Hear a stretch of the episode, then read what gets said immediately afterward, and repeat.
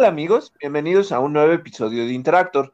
Yo soy David Cervantes y como siempre me acompaña Miguel Covarrubias. Hola amigos, gracias por acompañarnos una semana más en Interactor. Este es nuestro episodio número 54 y esta semana hablaremos en videojuegos del modo multijugador de Doom Eternal que fue cancelado, les vamos a platicar los detalles. Hablaremos también de una nueva desarrolladora y algunos movimientos que se realizan dentro del mercado de las compañías de videojuegos. Tenemos también algunas noticias de Nintendo. Hablaremos de Grand Theft Auto 6, de Diablo 4. Eh, platicaremos sobre la WitcherCon, tanto en videojuegos como en series y películas. Les platicaremos del proyecto Assassin's Creed Infinity, de qué va todo esto, y hablaremos de Death Stranding, Director Scott. En cine, vamos a platicarles sobre eh, la película Luca, que llega a DVD y a Blu-ray próximamente. Tenemos también algunas noticias del MCU, hablaremos de las nuevas películas, las nuevas producciones de Transformers. Tenemos también una reseña de Monsters at Work del universo de Pixar. Eh, hablaremos, como eh, cada semana hemos hecho últimamente, de Zack Snyder, de sus ocurrencias, de sus, películas, de todo lo que tiene que decir este gran personaje. Y, eh, ¿qué creen? Hay un crossover que se viene de Scooby-Doo y Coraje. Si les gusta, quédense y escuchen de qué va. En series les vamos a platicar de DC, eh, les tenemos reseña de Resident Evil Infinite Darkness. Hablaremos de una serie de Blade Runner que eh, está próxima a salir, se llama Black Lotus. Les platicaremos sobre la Comic Con at Home, un poco más de noticias de la WitcherCon. Hablaremos de la noticia, el anuncio de Star Wars Visions y de las series de Disney Plus. Comenzamos. Y para empezar nuestra sección de videojuegos, queremos platicarles que el modo multijugador Invasion eh, que ID Software tenía planeado para Doom Eternal fue cancelado. En su lugar, los desarrolladores de ID están trabajando en un modo al que llaman Horde. Eh, es un modo de un solo jugador. El principal factor al que ID Software eh, alude para esta decisión es a las dificultades en el desarrollo de la modalidad multijugador debido a la pandemia. Si ustedes juegan Doom Eternal, pues olvídense del modo Invasion. Y esto era algo que justo la gente estaba esperando y se entiende, ¿no? O sea, pero, pero también ellos están siendo muy claros en el por qué no lo van a sacar, ¿no? O sea, que es algo que es bastante lógico y que también está respondiendo esa necesidad de los, de los jugadores. A mí, a mí se me hace bueno que hagan esto. Eh, por ejemplo, con The Last of Us Part 2, igual hubo un asunto en el que querían sacar un, modo multijugador. Y ese modo, pues ni se ha anunciado ni nada, ¿no? A pesar de que ya vinieron las mejoras para PlayStation 5, no se ha anunciado absolutamente nada del modo multijugador. Entonces, eh, pues yo creo que es un asunto similar. Y, bueno, o sea, pero también eh, para aquellos que disfrutan pues es, un gran juego, llegaron las otras dos expansiones y entonces pues tienen, tienen muchísimo, la verdad es que ese juego tiene ah, bastante rejugabilidad para que ustedes lo sigan disfrutando y de todos modos se van a adaptar para que ustedes lo sigan eh, jugando, entonces eso es lo que se me hace bueno por la parte de, Doom Eternal. Suena bien, suena bien eh, que cuando menos tengan buena comunicación con los, con los consumidores, ¿no? Claro. Y hablando de una nueva compañía, Absurd Ventures in Games eh, va a ser una nueva desarrolladora que tiene al frente a Dan Hauser, que es el cofundador de Rockstar Games. Además, Take Two Interactive, la desarrolladora que opera a 2K Games y a Rockstar, adquirió recientemente a Dynamics YC, eh, que es un estudio francés dedicado a la animación facial y que ya trabajó para Take Two en los títulos de Red Dead Redemption y NBA 2K21. Entonces, eh, justo hablando de esto, está interesante porque eh, seguimos con estas compras que se hacen específicamente y tienen un propósito que es muy claro, ¿no? O sea, ir construyendo a, estos beneficios para los estudios. Justo son, son de estos eh, pasos estratégicos porque justo ellos lo que hacían era eh, toda la animación facial y el trabajo para Take Two y títulos como Red Dead Redemption 2. Eh, recordemos también que ellos participaron en NBA 2K21, pero, o sea, pero si ustedes han jugado Red Dead Redemption 2, justo hablando de este sentido en el que eh, yo, yo empecé a jugar el juego y como que no me fascinó, o sea, de repente hay cosas que, que nomás no. Pero es, es, o sea, es una maravilla visual, o sea, Red Redemption a nivel mapa es gigantesco y también todas las texturas, todo lo que puedes ver en el juego es una cosa asombrosa. Entonces, bueno, eh, con esta adquisición, pues empieza a ver cómo justamente, eh, pues se roban estas cosas, ¿no? Por ejemplo, lo que comentábamos la semana pasada sobre Nix, es como PlayStation, pues ya se, se roba a alguien que directamente adapta a PC. Y ahora en este caso, con este nuevo, esta nueva desarrolladora que se llama Absurd Ventures in Games, pues ahora ya se robaron un estudio que la verdad hace cosas muy, muy padres en animación. Entonces, pues ustedes eh, dirán, ¿no? Pero realmente estamos viendo como esos cambios en la industria de los videojuegos que están determinando qué es lo que hacen las compañías para ver qué se llevan, qué se compran y cómo van mejorando la capacidad gráfica de sus juegos. Y hablando justamente de Red Dead Redemption 2, el juego saldrá este mes en PlayStation Now para que lo prueben. Les digo, es, es, es un juego muy largo, muy, muy largo. Si les gustan títulos donde se pueden pasar horas jugándolo, este, se los recomiendo. Es obviamente una temática del oeste y eh, va a estar disponible junto con God of War, con Neo 2 y Judgment Olympic Games Tokyo 2020, Moving Out, NASCAR Hit 5 y todos van a estar disponibles este 6 de julio. Entonces, si ustedes ya tienen una suscripción de PlayStation Now, van a poderlos jugar ya. Y eh, por su parte, también en este son, Xbox Game Pass va a lanzar títulos eh, nuevos también eh, durante este mes. ya está disponible Dragon Quest Builders 2. esto es para, para Cloud, para Xbox Cloud. Está disponible también Trópico 6, tanto para cloud eh, como para consola y PC. También está disponible UFC 4 para consola. Eh, el 15 de julio va a estar disponible Blood Roots eh, para cloud, consola y PC. El 19 estará disponible Farming Simulator 19, el, número 19 al parecer de esta serie. este juego va, también va para cloud, consola y PC. El juego The Medium, que eh, estuvo, estuvo muy sonado cuando salió, va a estar disponible el 15 de julio. Este, este es para Xbox Cloud. Eh, Microsoft Flight Simulator el 27 de julio. The Ascent el 29. Banjo Kazooie Nuts and Bolts para Xbox Live. Eh, Bug Fables The Everlasting Sapling también para Xbox Live y también para Live, tanto Gang Beasts como Immortal Realms Vampire Wars y Limbo. Todos estos juegos disponibles para usuarios de Game Pass en el mes de julio. Y de esos juegos, ¿sabes qué? Hay unos que están bastante buenos. Pues si ustedes no han jugado Limbo, eh, no solo está para consolas, también lo pueden encontrar en, este, en PC y en algunos otros eh, dispositivos pero es, un juego, es de esos juegos indie que tienen una dinámica muy bonita, el arte es muy específico, em, la temática es un poco fuerte porque eh, pues sí es un niño que va oyendo de, pues de este limbo, o sea, pero ¿sabes? O sea, la música, la ambientación, todo, todo lo que ves, eh, pues eh, como que construye un sentido de pues sí, o sea, como desesperanza y, no es malo, o sea, pero realmente como que te deja dudando.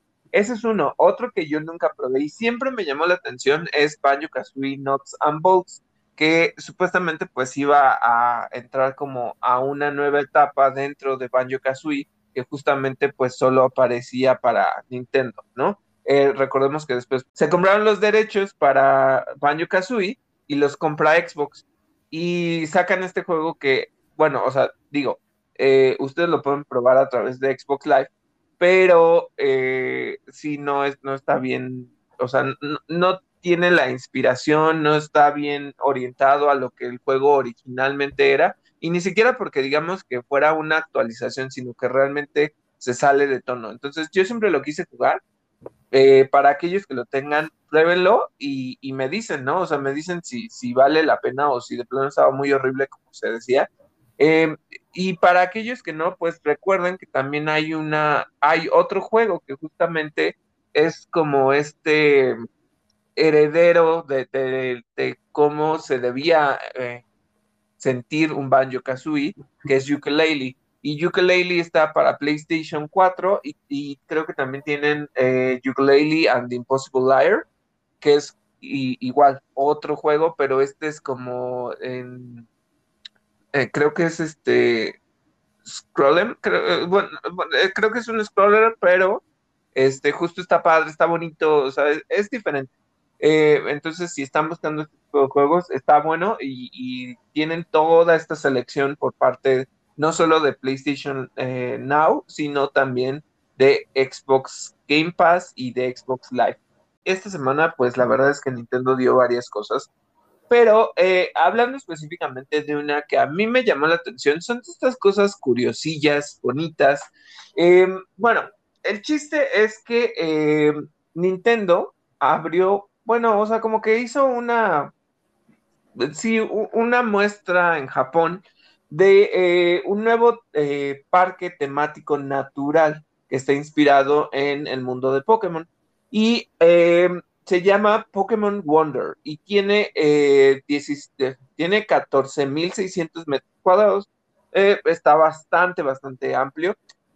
los visitantes lo que pueden encontrar son Pokémon en cada rincón del parque o a simple, puedes verlos a simple vista o escondidos. La verdad es que tiene una temática muy, muy bonita, muy, muy naturalista, porque justamente ustedes pueden ir eh, avanzando y, por ejemplo, eh, dentro de los árboles están escondidas las figuritas de los Pokémon, ¿no? Este, hay a lo mejor eh, en un escenario repleto de hojas, ustedes pueden encontrar un Metapod como si fuera de origami. Entonces, la construcción de los Pokémon está muy bien hecha, tiene diferentes estilos, están escondidos. Creo que son de estas cosas como que si te gusta, tipo, ¿dónde está Wally? Em, que te gusta como completar esos rompecabezas que son como muy visuales, es ese tipo de experiencias. Me llama mucho la atención que, pues sí, o sea, Japón siempre está abierto a este tipo de, cosas. Y es una lástima porque muchas veces em, pues no, no se llevan al mundo este tipo de cosas, ¿no? Y entonces, no, no porque sea malo tener que viajar a otros países, pero recordemos, bueno, en este momento ni siquiera se puede hacer, pero, ¿sabes? O sea, que están como muy a distancia, son cositas que, a lo mejor pudieras disfrutar mucho, este, eh, visitándolos, ¿no? Eh, por ejemplo, em, no sé, yo, aquí haciendo sugerencias, ¿no? O sea, pero, eh, ¿qué te parecería? entre que me parecería bien y no me parecería bien, pero bueno, por ejemplo, pensando en los jardines de México, que son justamente gigantescos, eh, podrían hacer una colaboración, ¿no? Y justo que pues encontrar a, los Pokémon, lo que digo que no se me hace chido, y es que, pues sí, o sea, en los jardines de México, y se respeta, y eso, eso se pues, respeta y se les invita a no dañar la vida silvestre, pero pues sí hay de todo en los jardines de México, ¿no? O sea, puedes ver arañas y, e insectos y cosas tan libremente, este, y, eh, pero digo, sería creo una, una experiencia bonita que en la que pudieras colaborar con una marca como es Pokémon, ¿no? Pero bueno, eso es una cosa. Además, para todos aquellos que hayan o que sigan jugando actualmente Pokémon Go, eh, pues este juego cumple cinco años en el mercado. Y la verdad es que lo que sorprende es que ha recaudado más de 5 mil millones de dólares a lo largo de su existencia. Y esto recordemos por, eh, pues sí, eh, este sentido de, premium que tiene el juego, pero también las, son microtransacciones, véanlo como quieran verlo, pero este sí, ¿no? Entonces, la verdad es que yo sé eh, por parte de algunos grupos en los que se habla mucho de Pokémon, que eh, la gente sigue como muy constante. Hubo gente que no renunció a, cuando, cuando estaba de moda el juego y, le siguen dando todas estas actualizaciones, siguen llegando nuevos Pokémon. Les decía yo que incluso hubo una conexión con, con Pokémon Home, donde ustedes podían pasar este, sus Pokémon a, la consola, por ejemplo, a, Pokémon, a Pokémon Home y de Pokémon Home a Sword and Shield.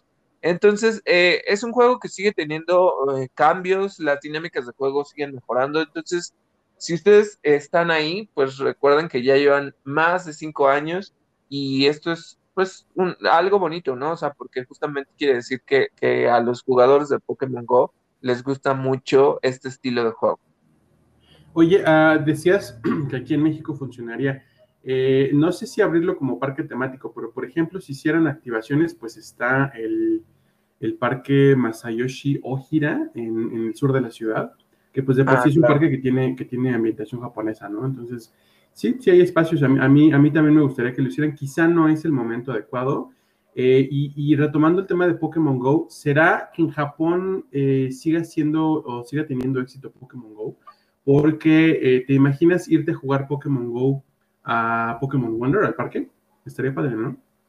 Estaría padre, pero eh, eh, bueno, em, mm, bueno, regresando justo a lo que dijiste, el parque, eh, el parquecito este está bonito, está chiquito y creo que estaría padre, como dices, una activación donde hicieran este tipo de, cosas, ¿no? creo que se presta muchísimo. O incluso escenarios un poco más grandes, ¿no? O sea, por ejemplo, el Parque Bicentenario se me haría un lugar donde y pudieras hacer, no sé, un, un easter egg hunt, donde los vayas buscando y los vayas anotando como, como si fuera llenando, ¿sabes? Incluso, no, o sea, por eso te digo que, igual yo ya estoy pichando ideas que no tienen nada que ver, pero, o sea, ¿sabes? Se me haría bonito que, que fuera un concurso fotográfico donde te dieran algo de Pokémon al final, donde los fueras viendo y el que consiguiera más este, te dieran algo, ¿no? O sea, en, en, en espacios súper amplios como el Parque Bicentenario. Pero bueno. es, Niantic, eh, contrátanos, tenemos buenas ideas. no, y, déjate de, Pokémon Company, porque no, no, es, eh, no sé necesariamente si eh, esta idea de lo del parque de Pokémon Wonder es de, de Niantic, pero en el sentido de Niantic y lo que dijiste que si se podía mezclar Pokémon Wonder y Pokémon Go, yo te diría que no o sea, como que destruye un poco la magia porque lo que quieres es que la gente vaya a admirarlo, a tomar fotos, o sea, como que realmente le dé más peso a la experiencia porque les digo, es, son, los Pokémon están chiquitos, son de diferentes tamaños, pero los puedes ir encontrando en diferentes ambientes. Entonces, eh, para mí el hecho de que metas un recurso tecnológico cuando, o sea, más allá de que lleves tu celular y tomes fotos, pero si, si le metes este sentido de, ah, bueno, y además Pokémon eh, Go, también aquí vas a encontrar un Pokémon, no sé, de edición, y entonces vas a estar ahí jugando y, qué sentido tuvo que, que hayas visitado el parque, ¿no? O sea, eso es lo que creo que, no coincide como también. Pero sí, o sea, creo que debería de haber este tipo de eventos para que se dé más peso a, la franquicia en México, que, en México tiene un peso muy grande. Así es, todavía, pero y, a mí sí, me gustaría saber, te digo, si, si Japón sigue siendo fenómeno. Hay que, vamos a ver eso, a ver qué dicen. Hablando de el Switch, eh, este recibió una actualización que es la 12.1.0. Y eh, esto facilita la descarga de actualizaciones para juegos porque muchas veces como que se tardaba un poco en, descargarlos y dependía mucho de la velocidad del internet. Pero bueno, eh, ¿qué es lo que consiste? Eh, va a permitir el borrado de datos anteriores en el caso de no contar con el espacio en la memoria. Es decir, que si por ejemplo tú actualizas Super Smash Bros. y no tienes ya espacio, puedes borrar los datos de Smash que ya existen en la consola para hacer espacio a los nuevos pero no podrás jugar Smash hasta que termines de instalar la actualización. O sea, no era como antes que se actualizaba y mientras podías jugar la versión anterior. Entonces, bueno, o sea, digo, en teoría tampoco se tarda como demasiado, pero nada más para que lo tomen en cuenta por si ustedes lo quieren hacer. A mí se me hace algo sencillo, se me hace algo inteligente, eh, porque muchas veces lo que haces es ir acumulando los datos de guardado, ¿no? Pero eh, con esto creo que ya con que se actualice y te cambie la versión, está súper, súper bien. Entonces, eso es lo que viene con la última versión. Para que ustedes sepan, eh, es la más reciente. y eh, si no me equivoco fue a principios de la semana, entonces eh, ustedes lo, pueden actualizar independientemente de, cuánto tiempo tengan, porque en realidad no va a tomar tanto. Y es importante, sobre todo para el tema del espacio para guardar, para guardar los contenidos, los juegos o las actualizaciones. Y esto va a ser relevante en los próximos minutos. Les vamos a platicar por qué en unos minutos. Antes, queremos contarles que también en noticias de Nintendo, eh, la compañía le acaba de dar la bienvenida a eh, Chris Meledran, eh, perdón, Meledandri, el CEO del estudio de animación Illumination. Ellos produjeron Despicable Me, mi villano favorito.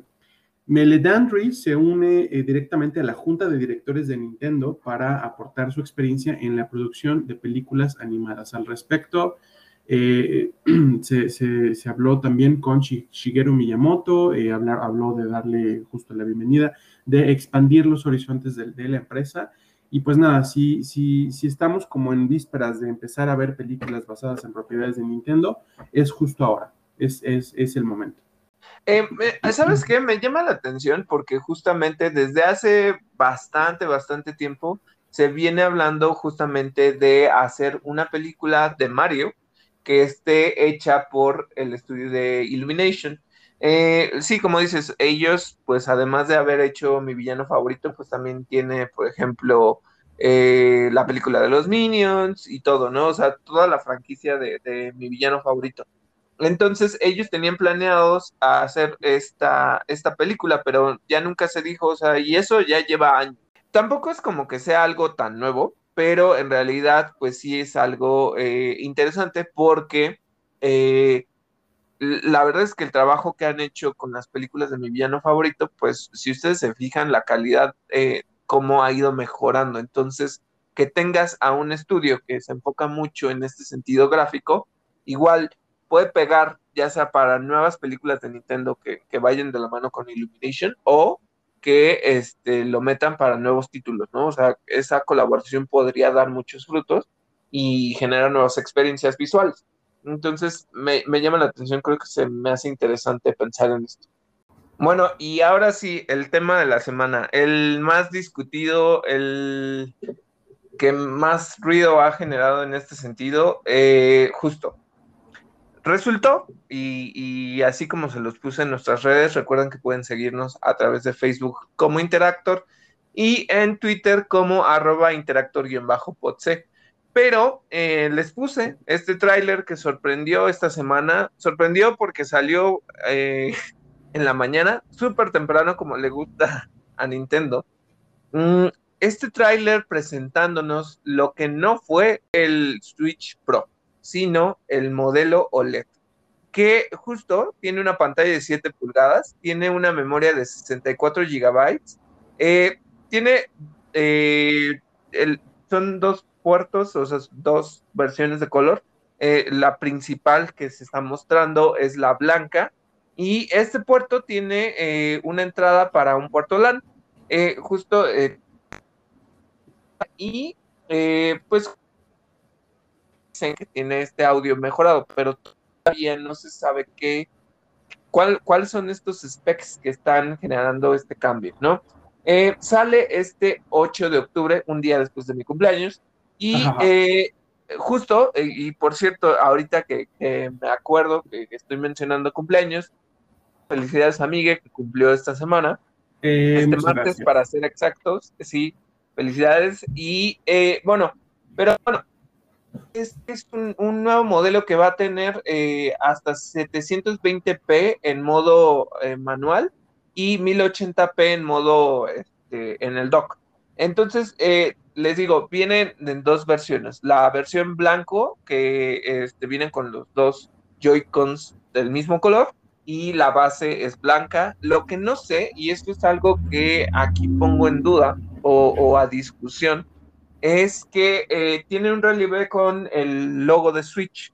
Entonces, eh, en el tráiler se ve como si se iluminara, pero no sé si tiene luz en ese sentido, a lo mejor una luz LED, o si nada más eh, dan el efecto de que el relieve y, a lo mejor está como en un acabado brilloso, y con la luz se, se, ve. Entonces, no, ahí sí, la verdad no lo sé. Me llamó mucho la atención.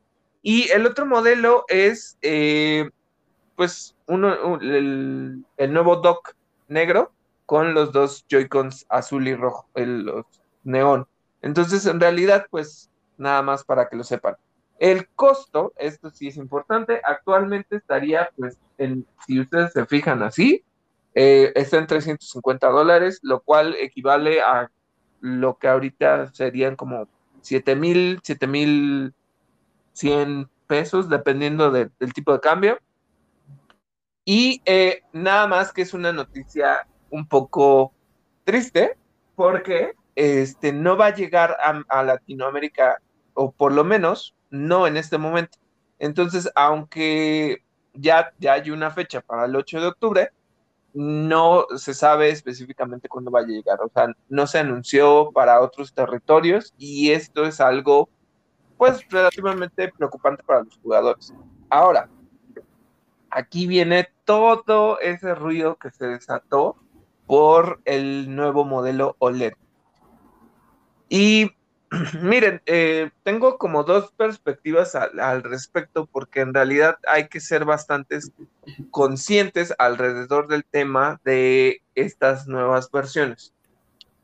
Em, específicamente, pudiéramos decir que es el salto a una nueva generación, el salto a lo que pudiera ser un, no sé, o sea, un Switch 2 o consola con nombre X, o sea, yo creo que no. Eh, yo creo que es una actualización, son de estos cambios mínimos que en realidad pues no te dan este tampoco como, como para cambiarlo, ¿no? Justo cuando se hablaba de que fuera la pantalla más grande, que se mejoraran pues cuestiones de los controles o incluso que se pensaba en que pudiera reproducir el, en una televisión en 4K, pues era un motivador porque justamente eh, era pensar en que el Switch ya se estaba poniendo a la par con, otras consolas de nueva generación. Y eh, ese es el sentido. Si realmente Nintendo ya quisiera sacar esta, esta nueva consola, pues eh, ok, pero no, es, es como una optimización mínima. Yo creo que en este caso es una consola que puede ir bien con uno. Los fans que, no dejan pasar ni uno de los modelos que saca Nintendo, porque recordemos que pues también lo ha hecho con eh, consolas portátiles como el Nintendo 3DS, que tiene varias versiones. Y em, también el pensar que eh, si ustedes jugaron, por ejemplo, Nintendo Wii, había la versión negra, había la versión roja, había, o sea, sacaron varias versiones. En realidad, tampoco es que cambiara mucho en ese sentido, ¿no? Entonces, em, hubo bastantes molestias y, yo encontré como varias cosas. Em, una era que, por ejemplo, se les hacía como estos cambios que se hacen en la telefonía, ¿no? En, el mundo de, los smartphones, donde a lo mejor le cambias de color y le pones otro bisel y le pones otra cosita y ajustitos súper chiquitos y te lo vendo como nuevo, ¿no? Y te lo vendo más caro y te lo vendo eh, en este sentido como si fuera el siguiente gran modelo. Y la gente empezó a molestarse por eso, porque sí fue así como de, en realidad no me estás vendiendo nada nuevo, o sea, solo estoy comprando un Switch que tiene una pantalla más grande.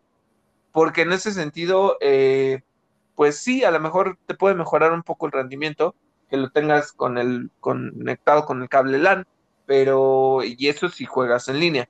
Si no lo haces, pues tampoco va a ser gran cambio, ¿no?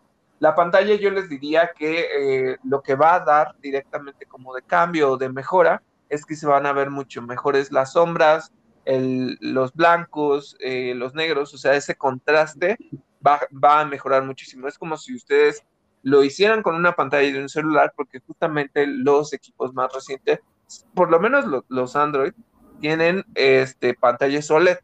Entonces, eh, pues se pudiera ver más así.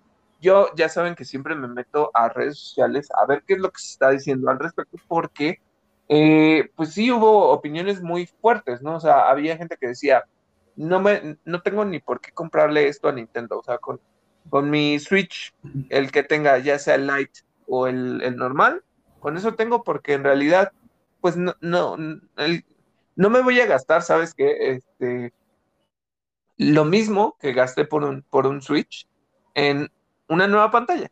O sea, realmente eso no, no va a mejorar. Otra cosa es el recurrente, porque eso sigue siendo una, una preocupación que no se olvida, es qué está pasando con el eh, Joy-Con Drift. ¿Eso se mejoró? O sea, realmente si no me estás prometiendo que eso ya se mejoró, entonces ¿por qué querría yo tener una nueva consola? Y otra cosa, pues que justo querían esa promesa del 4K. Yo se, los puse en, Facebook preguntándoles si a ustedes les interesaba esto. Recordemos que eh, aunque fueron filtraciones, eh, realmente Nintendo nunca confirmó que ya se estaba haciendo. Se estaba diciendo que se iba a lanzar pronto, que se iba a anunciar, posiblemente antes del, E3, y, y, nosotros mismos se los reportamos, pero en realidad nunca salió y Nintendo jamás dijo nada, lo cual se me hace inteligente en ese sentido porque no te están prometiendo, o sea, no, no, realmente no hicieron tanta faramaya y tampoco lo metieron al E3 porque creo que hubiera generado una molestia el robarse un espacio para decir, ah, bueno, les vendemos la nueva consola con una pantalla más grande, ¿no? Em, entonces, sí, la gente está, mm, pues, decepcionada, gente que en realidad como que tenía expectativas muy, muy altas y pensando justamente en lo que pudiera ser el modelo Pro.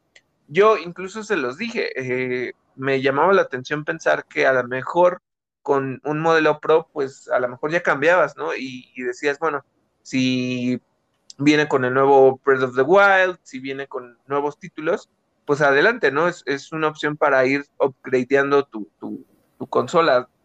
Pero eh, yo aquí hay algo que me llama mucho la atención, porque justamente esta, esta versión OLED o el modelo OLED, em, pues viene con todos los títulos nuevos, ¿no? O sea, básicamente anunciaron el nuevo, bueno, no, no lo anunciaron pues, pero eh, bien vimos diferentes escenas donde lo están jugando en, en, la sala, donde lo están jugando en una cafetería, donde están este, los abuelitos jugando con los nietos en la mesa del jardín. Entonces, ¿saben? Como estos escenarios que muchas veces son un poco este, ilógicos, que eh, son ilógicos para los diferentes tipos de contextos, ¿no? Pero eh, vemos como esto, estos títulos que se anunciaron recientemente en el E3 y lo que te está prometiendo es, ok, vamos a salir en octubre y entonces, este, pues bueno, ya viene el nuevo Pokémon, eh, Brilliant Diamond y Shining Pearl, ¿no? Y pusieron un poquito de ese. Este, pusieron el nuevo Metroid. Eh, pusieron uh, un poco de footage de Breath of the Wild. Entonces, eh, se me hace como que están construyendo por ahí, pero en realidad pues se siente un poco plano en ese sentido, como que no es que digas, realmente estoy recibiendo una nueva consola, no es el nuevo modelo de Nintendo, eh, como que ahí sí decepcionó. Yo creo que es para personas que no se han animado a dar el salto a tener una Switch y con esto ya la pueden tener con una pantalla mejorada, con la, patita esta del, soporte para que lo pongan así. Yo se, se los voy a decir así. Bueno, la, la que ahorita tiene el Switch normal es bastante pequeña y es un poco frágil. No, no, no es frágil. Eh, más bien como que, ¿saben? O sea, tampoco es como que sea la gran cosa y, yo no le he encontrado como tanto el chiste a quitarle este, la pantalla y estar jugando con los Joy-Cons. Prefiero jugarlo en modo portátil, ¿no? Entonces, esto lo hizo más útil porque es una, la, el soporte es más amplio y, y se puede ajustar mejor. Entonces, les digo, son mejoras mínimas que pueden significar algo para personas que lo compren si no tienen el Switch. Eh, porque pues les, les, va a venir con mejor pantalla, con estas mejoras de audio. Otra cosa que, les molestó demasiado fue em, el espacio de almacenamiento, que realmente no se ha mejorado. Entonces, pues sí son varias cosas que limitan esto, esta experiencia. Y les digo, vi muchísimas, muchísimas, muchísimas este, expresiones, comentarios donde decían, no tengo por qué cambiar, ¿no? O sea, realmente eh, esto es para gente que no se compró un Switch. Para la gente que ya lo tiene, este, sí, como que dijeron, ah, bueno, ok, pues me quedo con mi modelo, ¿no? ¿Para, para qué le hago tanto? Este, es lo único que voy a hacer, me quedo con el que ya tengo, funciona bien. Este, recordemos que generalmente pues, las consolas llevan alrededor de ocho años en, su ciclo de vida. Entonces, el Switch creo que va por la mitad. Entonces, yo creo que, que nada más es esta mejora. Es como justamente les digo, en, en, el mundo de la telefonía es, te vendo la versión del año siguiente, pero en realidad tampoco es como que esté yo haciendo los adelantos más grandes para, para la nueva versión. Y eso es lo, la sensación que a mí me dejó, ¿no? O sea, porque si dije, bueno, con un Pro a lo mejor, este, todo esto, pero ya cuando lo vi, si dije, no, o sea, por una pantalla más grande, pues de todos modos, eh, si generalmente lo juego en casa en modo dock, no tiene sentido para mí, ¿no? Entonces, eso es, eso es lo que vimos, eso es lo que sucedió, es, es lo que se estuvo debatiendo en redes esta semana. ¿A ti qué te pareció, Miguel?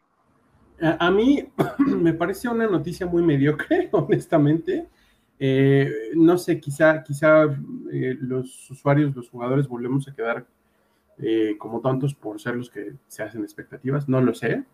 Pero, pues nada, o sea, no, no, no sé, como dices, si una, para alguien que, que nunca ha tenido un Switch y que ya, que ya quiere comprárselo, pues es una buena opción. Pero me ocupa el tema de que esos 7 mil pesos, que, son el precio inicial sugerido de parte de Nintendo, pues ¿cuánto van a ser aquí en México? ¿10? Posiblemente. Posiblemente porque el tipo de cambio, eh, el tipo de, cambio a México nos viene a joder bastante, o sea, bastante, bastante, bastante. O sea, porque si hicieras el, pues sí, el cambio literal, sí serían como 7 mil pesos. Y les digo, en realidad, pues no está tan extravagante porque eso es lo que cuesta o lo que costaba, porque yo me acuerdo haberlo comprado, yo me acuerdo que lo compré en 7 u 8, si, no me equivoco, y eso fue hace años, o sea, tampoco estaba como tan, tan reciente la salida. Y cuando salió estaba como 9 mil, si no, si no me equivoco. Entonces, este, obviamente hay ofertas y posiblemente con el hecho de que salga en octubre, eh, pues para Estados Unidos, digo, porque para aquí este, ya nos fregamos, ¿no? O sea, pero en Estados Unidos pueden, puede ser un, momento para el Black Friday, en México, pues si llegan a algún momento, pudiera ser para, para el buen fin, ¿no? Habrá seguramente gente que se lo compre en promociones del Black Friday y lo importe. Ah, vamos a ver qué nos cuentan, ¿no? A ver qué tal sale eh, con esos precios. Ajá, porque a lo mejor baja, ¿no? O sea, a lo mejor baja, no sé, unos 25 o 50 dólares, eh, a lo mucho. Pero, sí, no sé, o sea, México al final, bueno, o hablando de Latinoamérica, a veces sufre porque estos cambios, pues sí, resultan en, o sea, no, solo cientos, sino miles de pesos realmente. Oye, y hablando así de, eh, de, hardware de videojuegos, ¿qué onda con Xbox? ¿Qué, qué salió? ¿Qué, qué, qué, ¿Cuál es la noticia? Bueno, para ustedes, esto sí, se me hace, se me hace algo bonito, se me hace algo inteligente y, se me hace algo que en ese sentido compite, eh, hablando de, esta cajita tan pequeña que es el Series X. Eh, bueno, pues justamente en Estados Unidos, porque esto no, no es necesariamente de México, pero se hizo un crowdfunding para una pantalla que se adapta al Xbox Series X. Se conecta a través del, puerto USB y a través del puerto HDMI. Y entonces eh, lo que te permite es justamente conectarlo. No sé si ustedes se acuerdan, se me hace como una cosa un retro y no sé quién, quiénes las usaban. E incluso me recuerda algo que también venía en PlayStation. Pero bueno, no, no, no, no, no. regresemos al tema. Eh, esta pantalla pues se conecta y lo que hace es que pareciera como si fuera una laptop y ya, justamente lo único que ustedes tienen que hacer es conectarla y van a poder jugar en el Series S con su control. Y eh, se me hace como esta opción para hacerlo, en cierto modo, portátil. Y recordemos que hace bastante, bastante tiempo, eh, pues sí había estos, les decía que se me hace a mí algo retro, estos DVDs con, con pantalla, ¿no? Que podías llevar a cualquier parte. Bueno, el chiste es que la compañía o, quienes trataron de hacer esta propuesta, se llama U-Spec Gaming, querían llegar a que les eh, pues dieran este dinero que es una cantidad no tan exagerada, eran 9.739 dólares para poder hacer esta pantalla que eh, justo tiene un tamaño de 11.6 pulgadas y para su sorpresa, porque también a ellos les sorprendió mucho, es que lo lograron en 20 minutos. La gente sí se emocionó mucho por, por esta pantalla. Se ve bonita y la verdad es que se ve bastante bien. Y les digo, em, para aquellos que, ayudaron a hacer este crowdfunding y también quienes eh, ya la compraron o, la apartaron, la, noticia que dio U-Spec Gaming es que lo van a recibir para finales de año o principios del siguiente, dependiendo de, cuál haya sido el orden de, de pedido, ¿no? Pero se me hace bonito y les digo que en la historia de otras consolas también, por ejemplo, eh, PlayStation One tenía una pantallita chiquita en forma de círculo donde podías jugar con, la consola. Entonces, eh, no, o sea, no es que sea una idea completamente nueva, pero se me hace bueno porque el fundamento que tiene el Xbox Series X, que es justamente que no tienes que estar llevándote los discos porque es completamente una edición digital, eh, el hecho de que puedes jugar a través de Xbox Game Pass, está bien porque le construye ese sentido de movilidad y a mí me gusta mucho eso, ¿no? O sea, que, que, realmente, porque yo he conocido gente que, que a mí no tiene sentido esto, ¿eh? Hay cosas que sí y cosas que no pero, por ejemplo, yo, o sea, yo he salido de viaje y en el avión lo que hago es a lo mejor me llevo el Switch, porque es la consola portátil que tengo, ¿no? Eh, pero he conocido gente que justamente se va de vacaciones y se lleva la consola para conectarla a la pantalla del hotel. Y en mi mente no tiene nada de sentido porque digo, pues vas a ir a divertirte a, algún lugar, ¿no? Pero como, ¿por qué querrías estar encerrado en el hotel jugando? Pero en ocasiones, pues si, si vas en un día que, no hay tanta vida nocturna, pues igual y, tienes eso, ¿no? Entonces, eh, es este tipo de, opciones que se me hacen muy inteligentes, que tienen que ver con ese sentido de, portabilidad y que lo puedes llevar a cualquier parte y que le sienta muy, muy bien al Series S. Y les digo, se ve muy bien. O sea, se ve como si llevaras una computadora y lo único que tienes que hacer es tener tu control. Suena bien, me gusta mucho la idea. Vi la pantallita, eh, se ve padre. Eh, además, la iniciativa, el hecho de que, hayan llegado a la meta tan rápidamente, no sé, eh, yo lo único que espero es que Microsoft no les vaya a dar un volteón. Pues esperemos que no, ¿no? Ese es un tema, ¿no? O sea, siempre es un tema. Em, bueno, realmente yo te lo diría así o sea, por ejemplo, si ustedes lo piensan, lo pueden jugar en modo celular y, solo se llevan el, celular y, con el control, ¿no? Y lo pueden hacer ahí a través de, cloud. Em, o sea, hay varias opciones. Pero si ustedes quieren esa pantalla, porque incluso podríamos verlo así como que es algo muy anticuado y entonces para qué tenemos cosas como el cloud, ¿no? O sea, em, depende. O sea, yo creo que depende muchísimo. Eh, eh, incluso, por ejemplo, PlayStation también tiene algo similar. Eh, puedes poner la pantalla y, lo mandas al celular y te vas con tu control y puedes estar en zonas relativamente cercanas a tu consola para que no se pierda la señal y ya. Entonces, no sé, no sé, creo que tocas un buen punto, ¿no? El hecho de que a Xbox no le moleste es, es una, un asunto preocupante. Pues sí, porque son estas cosas que, salen de la imaginación, del diseño de otras personas y que lamentablemente pues sí se meten con, marcas que son muy grandes y muchas veces que tienen esta negación por eso. Claro, como recientemente pasó, perdón, como recientemente pasó con esta empresa, esta pequeña empresa del Reino Unido, ¿te acuerdas? Que quería sacar las carcasas para los PlayStations y Sony de plano se fue contra ellos, ¿no? Sí, sí, entonces pues es triste porque en ese sentido pues no los dejan hacer más cosas.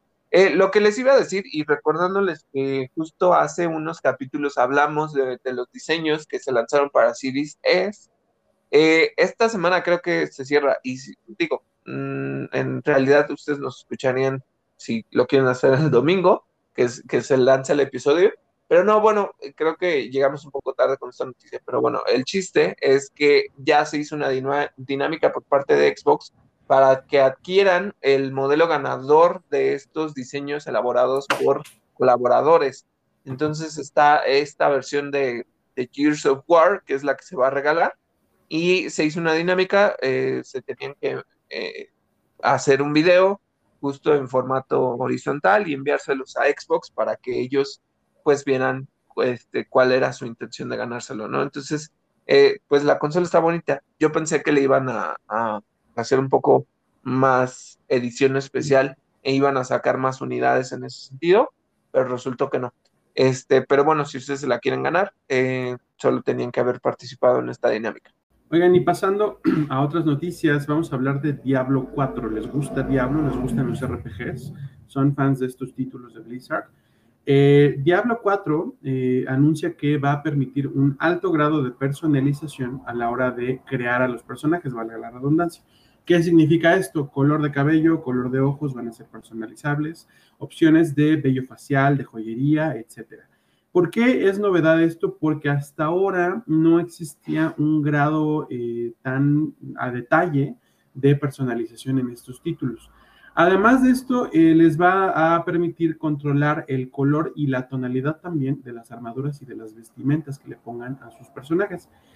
Eh, es netamente una nueva característica para la franquicia. La semana pasada hablábamos del videojuego de Dungeons and Dragons, eh, que justo tiene muy pocas opciones de personalización. Reparamos un poco en ese hecho porque pues es una eh, cualidad muy distintiva de los juegos RPG.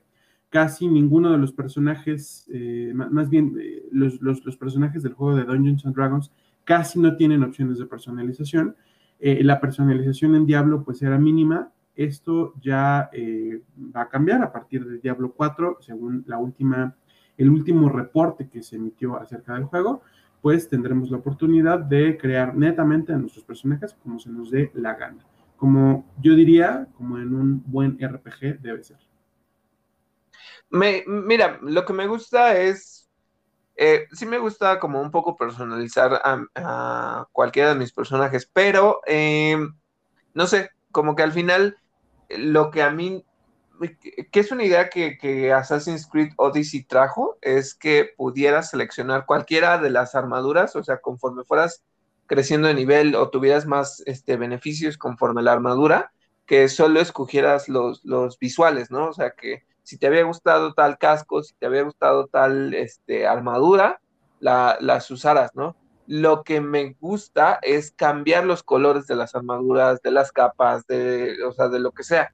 Creo que eso es lo que está padre y creo que tú lo mencionaste, ese sentido de cambiar los colores de las armaduras se me hace padre. Eh, entonces, pues es una de esas cosas que está bastante, bastante bien.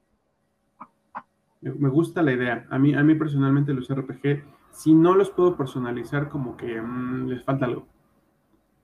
Sí, creo que, es de la esencia de, este tipo de juegos, ¿no? Aquí viene una noticia bastante grande. Ya lo habíamos hablado en este cambio que justamente Ubisoft quería hacer a la industria de los videojuegos.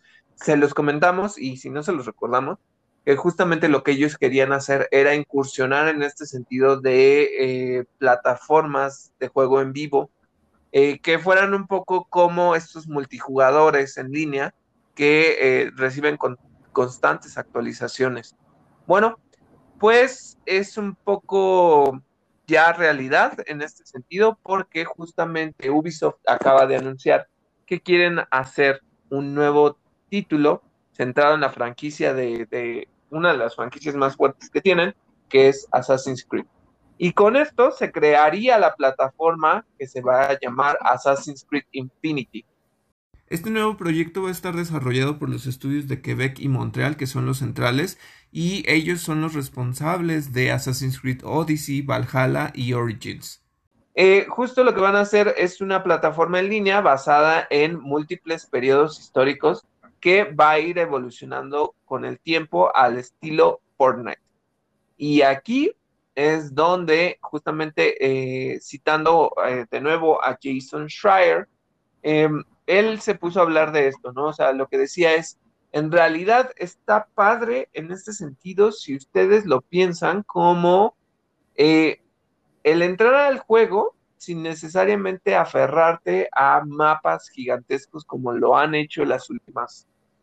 En realidad yo les diría, no es que algo nuevo, porque la franquicia lo ha hecho desde el primer Assassin's Creed. El mapa era bastante amplio y si ustedes se regresan a las zonas, puede, o sea, yo me acuerdo que si hay algo que nunca, porque en realidad ahí sí me, me, me daba mucha flojera, era con el primer Assassin's Creed, todos los estandartes de las diferentes, eh, de los templarios, de Masyaf y de todo eso, eran un buen, y ni siquiera tenías un mapa donde encontrarlos. Ahora lo que sí ha ido mejorando el juego es que por lo menos te dice, este, no sé, el coleccionable de las plumas de bla, bla, bla, de, de Paloma, están en tal, tal lado, ¿no? O sea, por lo menos las puedes encontrar. Creo que algo que le fallaba al juego es que anteriormente en títulos eh, como Assassin's Creed, eh, ay, se me fue, eh, Assassin's Creed 2 o Assassin's Creed Revelations, tenías tareas por bastante amplias y no te, no te las marcaba en el mapa. O tenías que comprar los mapas para que justo pudieras irlas revelando, pero no todas estaban ahí. Entonces lo que dice es justamente que con esta opción lo que pudieras hacer es entrar a secciones del juego más reducidas, donde haya mapas más pequeños, donde no tengas que estar invirtiendo 80, 90 horas en un juego que luego se vuelve repetitivo, ¿no? Y que puedas ir cambiando de escenarios. A mí esto se me hace bueno, pero a la no, porque siento que tendría que estar muy centrada en, por una parte, la historia, avanzarle un poco más a la historia, o de plano, si va a ser algo como Fortnite o si va a ser algo como Warzone, que no tenga una historia al centro. ¿Saben por qué? Porque al final, si tú no te involucras en esto, o sea, no es que, mm, por ejemplo, yo les diría, cada una de las temporadas de Fortnite, pues han tenido temáticas diferentes, ¿no? Objetivos diferentes. Pero si yo no tuve el tiempo de meterme a Fortnite en el mes y no es como un juego que pueda yo comprar para irme metiendo cuando yo pueda, ahí es donde te sacan de, la dinámica. Y eso es a mí una de las preocupaciones que me da. O sea, pensar que eh, metan el siguiente paso en la historia de Assassin's Creed, ya sea del futuro, del pasado, a donde se quieran ir, me preocupa eso, porque es como... Y entonces, si no tuve tiempo para, para hacer eso por la vida en general, entonces ya no me voy a enterar de qué es lo que está pasando en, en Assassin's Creed. Y no sé, me llama mucho la atención, pero a la vez es como. Ah, recordemos que la franquicia también incursionó en este modo multijugador donde ustedes podían escoger diferentes tipos de asesinos e ir este, cumpliendo misiones. Incluso algo que, sucedió muy fuerte con el hiperbugueado eh, Assassin's Creed Unity es que ustedes podían participar en estas secciones multijugador a lo largo del juego y con cuatro versiones de, Arno. Entonces, por eso les digo, o sea, no es que la consola, eh, que digan, no es que la franquicia no haya cambios para adecuarse a los tiempos, pero pensar en un modo de plataforma en vivo, no sé, no sé, a mí no, no me llama tanto la atención. No sé tú cómo lo ves, Miguel, porque a ti también te gusta Assassin's Creed. ¿Dañaría tu experiencia de juego? O sea, el hecho de que sea un free to play está padre, pero lo que no está padre es que le tienes que invertir mucho tiempo para realmente seguir la historia, este, o que si avanzan de, territorios y a lo mejor tú ni acabaste, no lo sé, eso es lo que no, no, no me llama tanto la atención, se me hace problemático. Eh, mira, si es, si es como dices, eh, muy al estilo de Fortnite, yo creo que van a estarían cometiendo un error porque estarían interrumpiendo algo que es muy importante para los jugadores de Assassin's Creed eh, y sobre todo para los conocedores del lore de Assassin's Creed, que es la continuidad en la historia. Eh, yo, yo estoy seguro de que hay mucha gente muy fanática de la serie que, eh, que, que, se ha leído las novelas, que se ha leído los cómics, que ha jugado todos los títulos. esto eh, pues los hará expertos en esto, ¿no? Entonces, ¿qué va a pasar si tenemos pases de temporada que si no los cachas ya valiste y ya nunca más vas a poder volver a jugarlos? Y, que esto implique que te pierdas eh, pedazos de lo que quizás sea la historia o los episodios de los asesinos a lo largo del tiempo, pues que se va a romper esta continuidad argumental. Pero tienen una alternativa. Eh, si Ubisoft se pone las pilas, yo creo que pueden implementar la dinámica de varios juegos en línea en la que existe una línea central, un argumento central del juego, un set de misiones centrales y además misiones de temporada. Y las misiones de temporada no que sean necesariamente caducibles, no, no, no que si te las pierdes ya nunca regresen, sino por ejemplo, voy a, voy a, me voy a ver muy drástico, pero por ejemplo que regresen cada año, no sé, una, una eh, por, por, inventarme una cosa, ¿eh? misiones en Irlanda para, para marzo por el Día de San Patricio eh, cosas así, ¿no? Misiones en, Japón por los bombardeos de Hiroshima y Nagasaki, cosas, cosas de ese tipo. Em, no sé, o sea, tienen alternativas. Y, y, además, estas misiones de temporada que podrían regresar cada año también podrían ser desbloqueables a cierto nivel, ¿no? Como que, a ver, sigue jugando y si te perdiste las misiones de marzo y abril, bueno, cuando llegues al nivel 30 vas a poder volver a jugarlas. Y cuando llegues al nivel 50, puedes ir y jugarlas de Japón. O sea, creo que tienen alternativas, siempre y cuando verdaderamente se pongan a, se detengan a pensarlo muy bien y no se dejen llevar solamente porque el modelo de Fortnite es muy, eh, muy atractivo o muy redituable, porque, porque sí, yo creo que sí le podrían arruinar la experiencia de juego y la experiencia de eh, narrativa a, los jugadores que son fans de la serie. Sí, yo coincido contigo, o sea, y, yo se los digo así, o sea, por ejemplo, entre que tengo cierto hartazgo un poquito de Assassin's Creed porque eh, entre que mejoran cosas y a la vez deja de sentirse como un Assassin's Creed original porque pues los asesinos ya no están como tan al centro, este, ya está como muy rebuscado todo. Entonces, em, mira, o sea, no sé, yo siento que, si lo hicieran así, ya me sacarían de la jugada. Tal vez me informaría por, la franquicia, pero tal vez ya no lo jugaría, ¿no? Entonces, eh, puede alienar a los, a los jugadores, a los fans de la, de la franquicia si, si lo hicieran tan así. Pero pues veamos, veamos cómo lo hacen porque todavía no lo han anunciado. Oigan, y en noticias, lo primero que les queremos platicar de eh, este evento, pues es en lo referente a esta sección. El 21 de julio próximo sale The Witcher Monster Slayer. Es un videojuego para móviles. Va a salir para Android y para iOS. Es un juego eh, de realidad aumentada. Hace rato hablábamos de Pokémon Go, pues se parece. Solamente que en lugar de capturar los monstruos, pues se trata de matarlos. Eh, lo que va a hacer este juego, Monster Slayer, es sentar una especie de precuela para eh, los libros y los videojuegos de la franquicia. Yo honestamente no tengo muy claro cuál es el canon o si existen varios cánones de The eh, Witcher. lo digo como un poco referencialmente porque también creo que ya les he expresado que en, en los fandoms de este, de este estilo Creo que el canon es una cosa que tiende a ser muy tóxica entre la gente, pero bueno. Eh, no tengo muy claro cuál pero eh, lo que sí están diciendo es esto, ¿no? Que, que, es una especie como de precuela, tanto para los libros como para los videojuegos.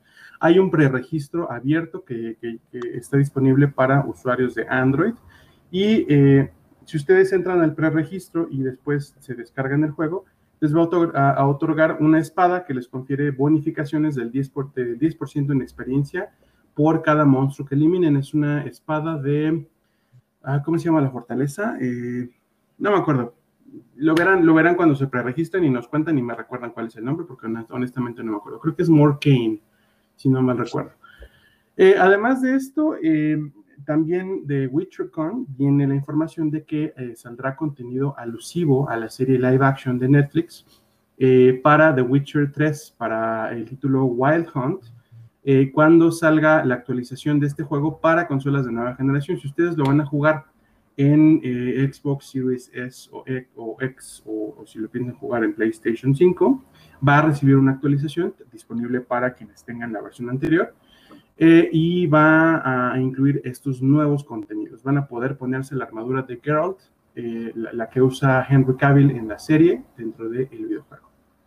Bueno, y hablando de otro juego que la gente está esperando muchísimo, eh, pues básicamente lo que pusieron fue un freno un poquito a la especulación, pero bueno, de acuerdo con el insider Tom Henderson, GTA 6 podría llegar al mercado en 2024-2025. Ojo, o sea, sí es un poco para que le calmen la ansia, pero tampoco es una eh, un comunicado que haya salido por parte de Rockstar.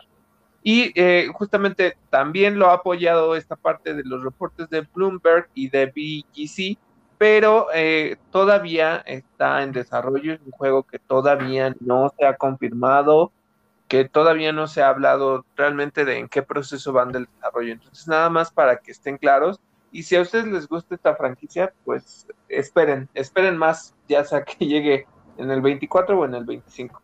La verdad, ya, ya mejor este, llevarse la sorpresa que llevarse la decepción, ¿no? Y otra cosa es que justamente en este State of Play, eh, la verdad no estuvo muy, muy padre esta semana. Eh, justo se anunció por parte de PlayStation que iban a tener un State of Play centrado en algunos indies, entre ellos Deadloop. Estuve viendo un poquito de qué es lo que va a traer Deadloop. Es el último juego que, que por parte de Bethesda iba a salir. Y bueno, les diré que, que no sigo sin engancharme con Deadloop. Es este first person shooter eh, centrado con estas dinámicas de regresar en el tiempo, regresar en el tiempo. Se me hace un poco como Returnal, pero a la vez no, y con algún poquito de dinámica de la regresión del tiempo de Sons of Time, de, Prince of Persia. No sé, se, me hace como estos juegos un poco raros, pero bueno, entonces anunciaron varios indies. Eh, y entre ellos, pues también se hizo el anuncio de, eh, bueno, no sé, no era el anuncio más bien, sacaron un tráiler de Death Stranding Director Scott. Eh, lo que dijeron es que sí van a poder transferir datos del juego de PlayStation 4 a PlayStation 5 y el upgrade es otro de estos que no te lo van a dar gratis, este va a costar 10 dólares.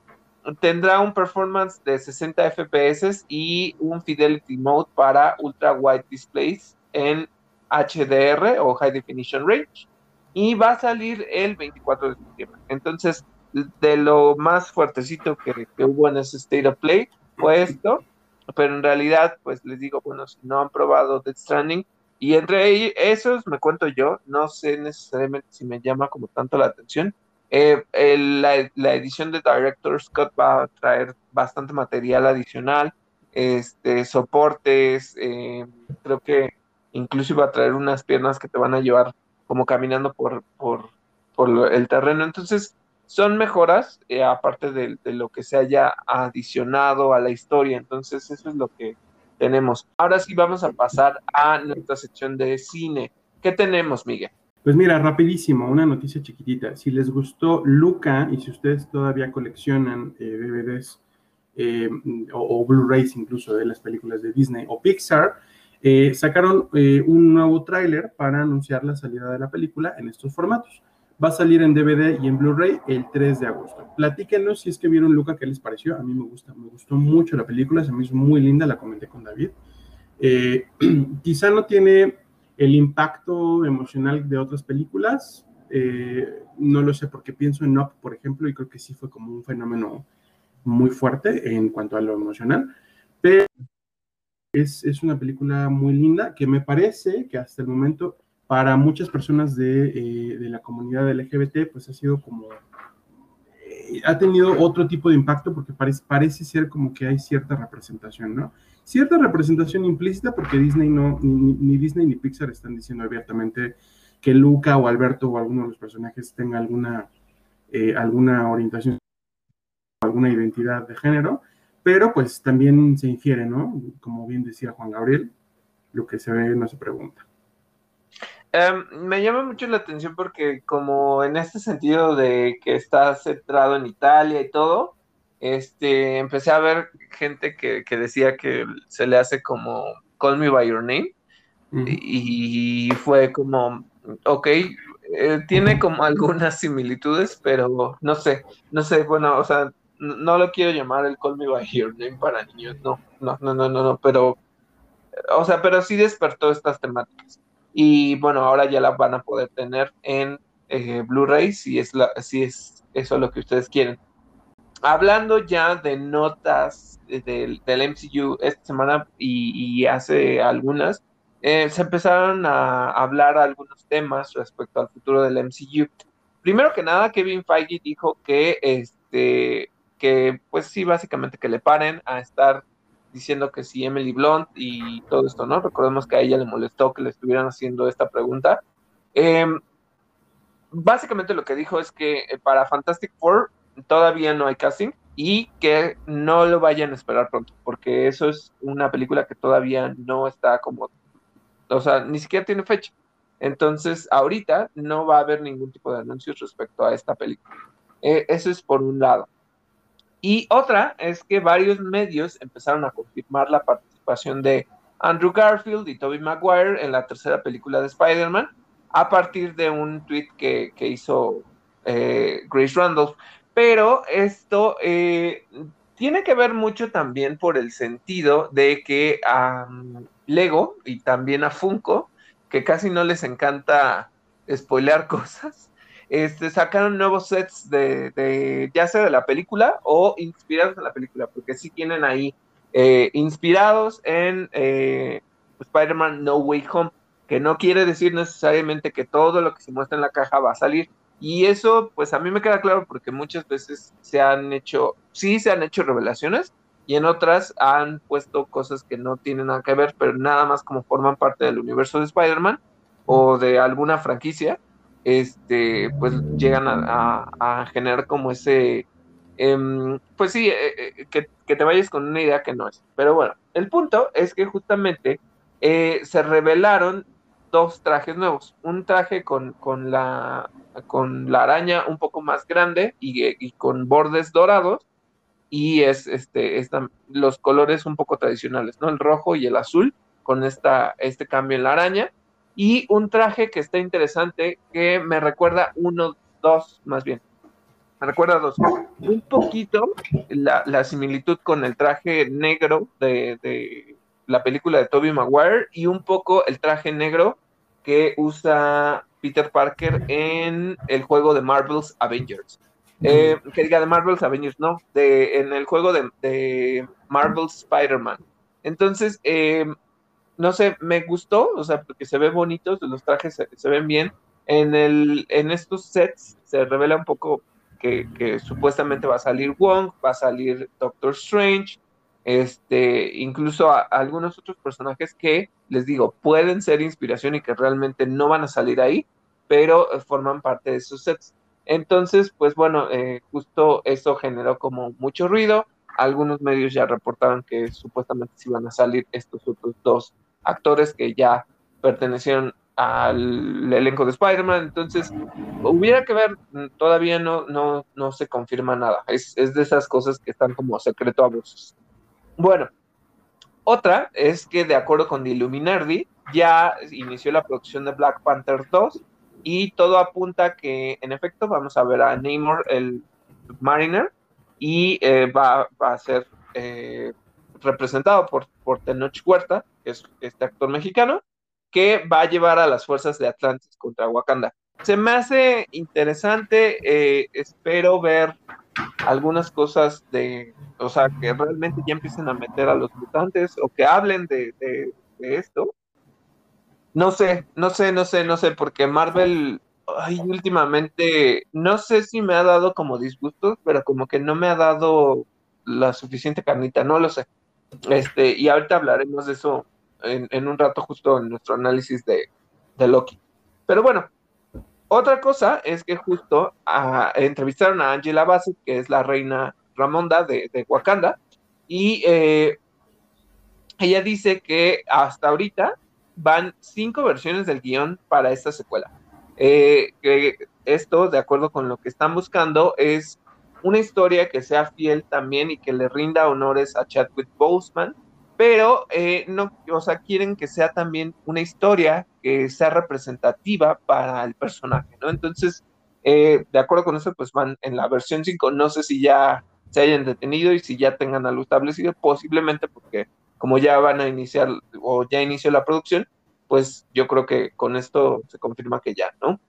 Y finalmente, eh, esto fue una noticia reciente, se dio esta semana. Kevin Feige confirmó que los contratos de varias películas, o sea, que estos contratos que se hacían por dos, tres, cuatro, cinco años este, con varias películas, ya no se van a hacer porque lo que quieren es enfocarse en historias, pero también como quien dice que, que cuenten con la gente que quiere estar, ¿no? O sea, que, que si tú te apasionas por el, el universo Marvel y quieres pertenecer a ellos, pues ya no es tanto como de obligación, sino que realmente te quieras seguir en él.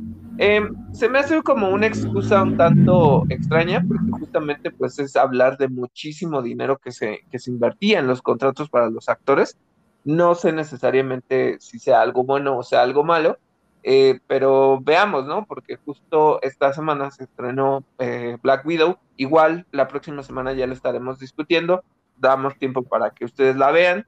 Entonces, eh, recuerden que está disponible a través de, de Premier Access y si no, también la pueden ir a ver al cine.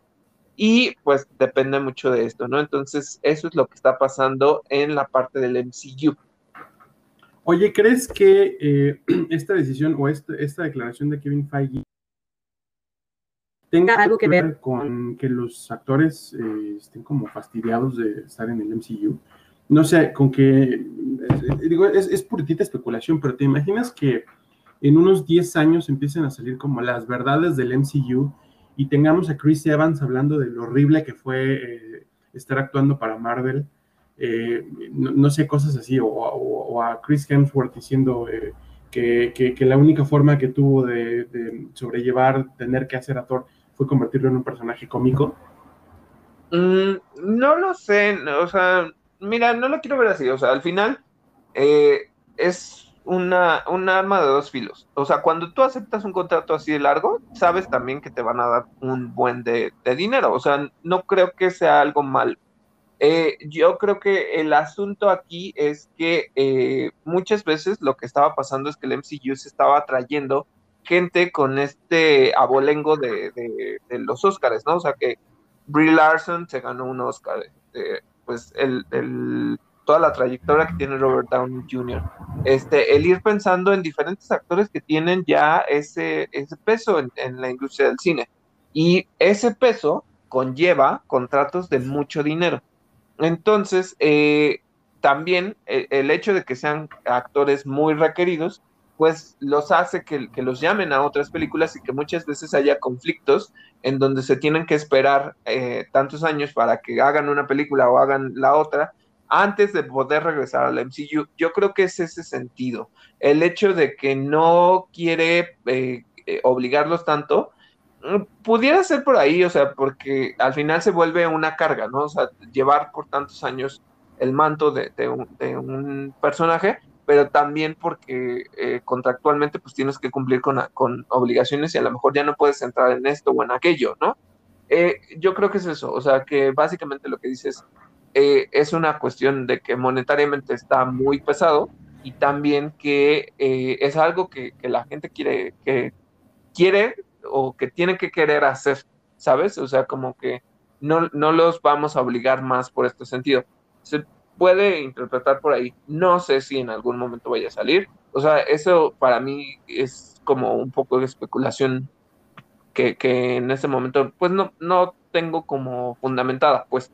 Entonces ahí sí que, que no sabría decir. Pero yo creo que es por el sentido de no obligarlos a que no puedan cumplir con otras este, o sea, actuar en otros papeles. Sí, sí, sí, tiene sentido, tiene sentido. Oigan, y la semana pasada hablábamos eh, de la próxima película live action de Transformers. Estuvimos hablando de que regresan los personajes de Beast Wars. Eh, hoy le toca a las películas animadas. Salió esta semana el tráiler de Transformers War for Cybertron Kingdom. Es la última parte de esta trilogía animada eh, que, va de parte de Netflix. Estrena el 29 de julio. ¿Qué vamos a ver? Igual que en la película, pero un poquito, yo diría que muchísimo más apegado a la serie, a la serie animada original, el regreso de los personajes de Beast Wars. específicamente de los Maximals y los Decepticons, porque en la película, eh, en la live action, también van a salir los Terrorcons, no, no salen en, esta. Vamos a ver, todavía no está muy claro por qué, pero eh, yo infiero un tema de viajes en el tiempo, porque es eh, algo que ya se estableció en una de las películas, en, la, película anterior. vamos a ver a Optimus Primal, vamos a ver al Megatron dinosaurio y lo que muestra el tráiler es que vamos a ver a versiones atemporales, es decir, versiones de otras épocas, de Optimus. Optimus, eh, pues parece como un Optimus alternativo, o, quizá de otra época, es un Optimus negro, que parece que está del lado de los Decepticons incluso. Vamos a ver a Galvatron de nuevo, porque sale, sale en el anterior, y por supuesto a Megatron, ¿no? discutiéndose y peleándose todos por la, la, eh, la, matriz del liderazgo y por, también por la All Spark, por la chispa no me acuerdo cómo le, llaman en español. Suprema, ¿no? La, chispa, suprema. La chispa suprema. Eso es lo que veremos. Sale de nuevo el 29 de julio. Platíquenos si es que, si es, que la ven, si es que les gustan estas películas. A mí, honestamente, me han gustado muchísimo estas películas de, Transformers. Tienen una cosa que yo no había visto en Transformers hacía mucho tiempo, que es profundidad en los personajes. Sí, claro, la acción, sí, las transformaciones, pero eso, eso está como de lado, como que ya está, ya, ya está dado por sentado, ya sabemos que los Transformers se convierten en vehículos y que tienen potencia de fuego y todo esto y que, pelean y sacan tornillos cuando, cuando se dan puñetazos, pero eh, la profundidad de los personajes, el desarrollo de personajes y el nuevo, eh, el nuevo ángulo que le están dando a el desarrollo de la historia original de Transformers, de cómo los eh, Decepticons y los Autobots llegaron a la Tierra, eh, me, gusta, me gusta bastante, porque además le dan un twist que es una, eh, pues es una tradición que, que, está incluso desde Beast Wars, porque en cierto punto en eso consistió Beast Wars, un poco en, vamos a ver si se altera o no se altera la historia, ¿no? Eh, vamos a ver, va a estar interesante, ahí les platicamos nuestras opiniones cuando ya salga. Bueno, y ahora sí, recordemos que les tengo varias, varias, varias, porque estas sí son varias eh, reseñas. Primero que nada, les voy a contar de eh, si a ustedes les gusta Monsters Inc., ya salieron los dos primeros capítulos de Monsters at Work. Son muy breves, en realidad tampoco son tan grandes. Eh, a lo mejor duran como entre 20, 18 minutos. Tampoco, tampoco es la gran este, extensión de tiempo. Entonces, son cosas muy breves, dan un poco como de continuidad a lo que pasa después de la película. Eh, están centrados en un nuevo personaje que justamente sale de, Monsters University y el cambio que se está haciendo esta transición entre ser una compañía eléctrica que estaba fundamentada en, los gritos de los niños a hacerse una compañía que está fundamentada en las risas de los niños, ¿no? Entonces te empieza como a contar los cambios de la política de la empresa, pero de una manera como chistosa, muy, muy simple. Eh, siento que igual es como, o sea, que si de plano, miren, no lo tomen a mal, pero es que no es tan algo tan nuevo y entonces siento que pues lo pueden ver si no tiene nada que ver, pero tampoco es como la historia tan grandiosa que, pudiéramos esperar. Eh, creo que mucha gente sigue esperando a ver si en algún momento hay una secuela de Monsters Inc. donde regresen con Boo o algo esta serie no, no ha tocado esos temas, ¿sabes? Entonces, em, me llama la atención, está, les digo, es, es humor relativamente relajado, no es tan, tan así súper hilarante, pero pues igual les puede gustar, creo que está como muy, muy light, o sea, no, no, es tanto. Eso es lo que les tengo de eh, Monsters at Work. Ahora viene mi reseña de The Tomorrow War. Les dije la semana pasada que se me había hecho una buena película lo sigo repitiendo. Eh, se me hace una película interesante. Tiene estos temas de, sí, una invasión, eh, justo por, no, no es una reseña con spoilers. Lo que les quiero contar es básicamente de qué va la trama. Sí hay una invasión, el chiste es que tienen que viajar en el tiempo y eh, solucionar este, este esta problemática. Aquí eh, debo decir que Chris Pratt lo hace bastante bien. Eh, creo que en este mundo de acción él representa bastante bien lo que tiene que hacer, actúa en, un estándar, eh, es gracioso en algunas cosas, en otras pues como que no tanto, ¿no? Les diría yo que la secuencia de inicio me recordó mucho Guardianes de la Galaxia, pero por la paleta de colores más que por otra cosa, sobre todo porque hay un efecto como morado. Em, yo vi esta película y me llamó mucho la atención porque me fue, eh, el ritmo es bastante bueno, eh, inicia con esta llegada de, las personas del futuro y es bastante emocionante, los efectos están bien construidos. Em, hay otra cosa que me llamó mucho la atención, o sea, es una película que a pesar de ser de acción, tiene varios tonos emocionales y, ese peso lo carga a lo largo de la trama. Entonces, eh, puedes sentir, eh, eh, tiene como mucho esta relación de familia, entonces tienes que entender por qué las motivaciones del personaje es, es muy clara.